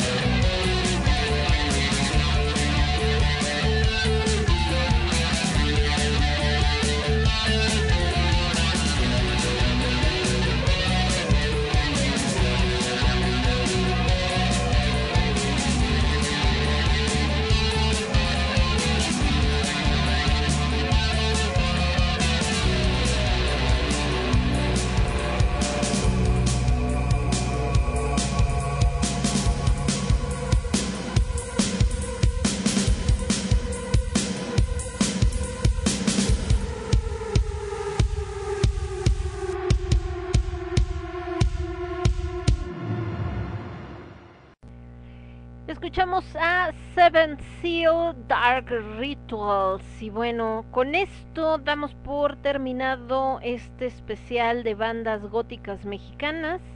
Recuerden que va a estar disponible en Spotify para que lo puedan escuchar. También en la página del Universo del Quinto Elemento, de Lemon y de Radio Estridente. Voy a subir eh, la lista de las bandas junto con las canciones para que tengan el playlist. Y pues muchísimas gracias por su participación tanto a todos aquellos que nos dijeron esta banda, esta otra, esta de acá obviamente que nos eh, que nos este que nos propusieron estas bandas. Y también muchas gracias a los que nos dieron sus comentarios que nos compartieron algo pues tan personal como qué representa la escena gótica para ustedes y por qué están dentro de esta escena, o sea, qué fue lo que les dio, lo que les regaló, lo que los hizo eh, sentir y por tanto, por lo cual es importante eh, el estar en ella. Entonces, eh, ya hablábamos de qué era lo más importante respecto a las bandas y cómo hay que o bueno, no, no como hay, porque sería como una imposición, no tienen que hacer nada, no, sino cuál es nuestra sugerencia de ayudar a las bandas a mantenerse en la escena y mantenerse activas. Y por otro lado, en esto de qué es ser gótico, eh, pues creo que como muchos decían, no hay una definición así como casi casi de manual ni mucho menos porque entonces sería caer en esto de las reglas y todo esto que está precisamente en contra la, la escena o que busca precisamente que no haya que no haya estereotipos y que no haya este eh, como imposiciones que, que no haya esta parte como de, de que la gente eh, te diga qué tienes que hacer y por qué lo tienes que hacer, etcétera. Pero eh, sí hay elementos en común y lo más importante y que creo que, coincide en todas las personas y por lo que están a gusto dentro de la escena y que lo, lo dicen es por el hecho de sentirse en un grupo de amigos, en un grupo de personas con los mismos gustos, eh, con las mismas ideas o similares, al menos, o sea, en común, no quiere decir que todas, pues, todas las ideas sean iguales, ni mucho menos, pero sobre todo y lo más importante, un lugar donde nadie te juzga, no te juzga por lo que te gusta, no te juzga por cómo te vistes, no te juzga por la música que escuchas. Y creo que eso es lo primero con lo que nos tenemos que quedar y con lo que pues debería de ser, como decía el buen Cristian Chavero. Un lugar al que llegué, me di cuenta que aquí me sentía a gusto y que ahí me iba a quedar mucho tiempo. Y creo que ahí tenemos que aprovechar eso que tiene la escena gótica nacional, el que no es una etapa, no es una fase. Digo, hay gente que así lo toma, así lo vive, también muy respetable, pero en general eh, no es una etapa, no es una fase, sino es un estilo de vida para muchas personas y además un estilo de vida donde te puedes sentir libre. Muchísimas gracias, espero que les haya gustado estos dos programas del especial de bandas góticas mexicanas y nos vemos por acá el próximo domingo con más del quinto elemento. Tenemos mañana Cornucopia 2.0, bueno al rato porque ya es este ya es lunes, Cornucopia 2.0 y tenemos el martes Lágrimas de Tequila, el viernes con H de Alimentos. En Lágrimas de Tequila vamos a estar hablando de, es que por acá los flyers, ahorita les digo, aprovechando, ya que estamos en este rollo, nada más que aquí están las canciones, no está. En Lágrimas de Tequila tenemos la sociedad moderna y el pecado de la edad. Vamos a estar hablando de este fenómeno porque está bastante gruesa la situación, muchachos. Y en, eh, con H de alimentos vamos a tener gastronomía mexicana, específicamente hablando de Veracruz. Y mañana en Cornucopia 2.0 ya saben que hablamos de astrología y todo lo que tiene que ver con la influencia de los planetas. Yo soy Lemon, esto fue el quinto elemento y lo escuchaste únicamente a través de Radio Estridente. Les mando un abrazo, cuídense mucho, que tengan una excelente semana, que les sea leve y eh, pues que los que salen de vacaciones, sobre todo porque ahorita las escuelas entraron en, en vacaciones, pues que descansen, síganse cuidando, recuerden que aunque el Estado de México esté en verde y la Ciudad de México esté en amarillo, con miras a regresar al verde, pues no hay que bajar la guardia porque la situación, esto no se acaba hasta que se acaba. Ya empieza también, creo que mañana, justamente la vacunación en la Ciudad de México para las personas de 30 a 40 años. Por favor, no se me desmayen, no se me mueran, que no les dé el camafato, tranquilos, no pasa nada. Probablemente les va a doler el brazo, es la como el que a todo nos ha pasado, hasta los que no tuvimos ningún otro síntoma, nos duele el brazo, te empieza a arder tantito, se siente como pesado y aparte como un dolor como si te hubieras dormido encima de él o hubieras hecho mucho ejercicio, pero hasta ahí no pasa, no pasa mayores, no se sugestionen porque se van a poner peor. Hay otros síntomas, sí, puede haber dolor de cabeza, puede haber dolor de articulaciones, cansancio, les puede dar mucho sueño pero nada más, entonces no se me histericen. Yo soy Lemon, cuídense y nos vemos el próximo domingo con otro quinto elemento. Y lo escuchaste únicamente a través de Radio Estridente. Buenas madrugadas, bye bye. Transmitiendo para todo el universo. Transmitiendo para todo el universo. Radio Estridente.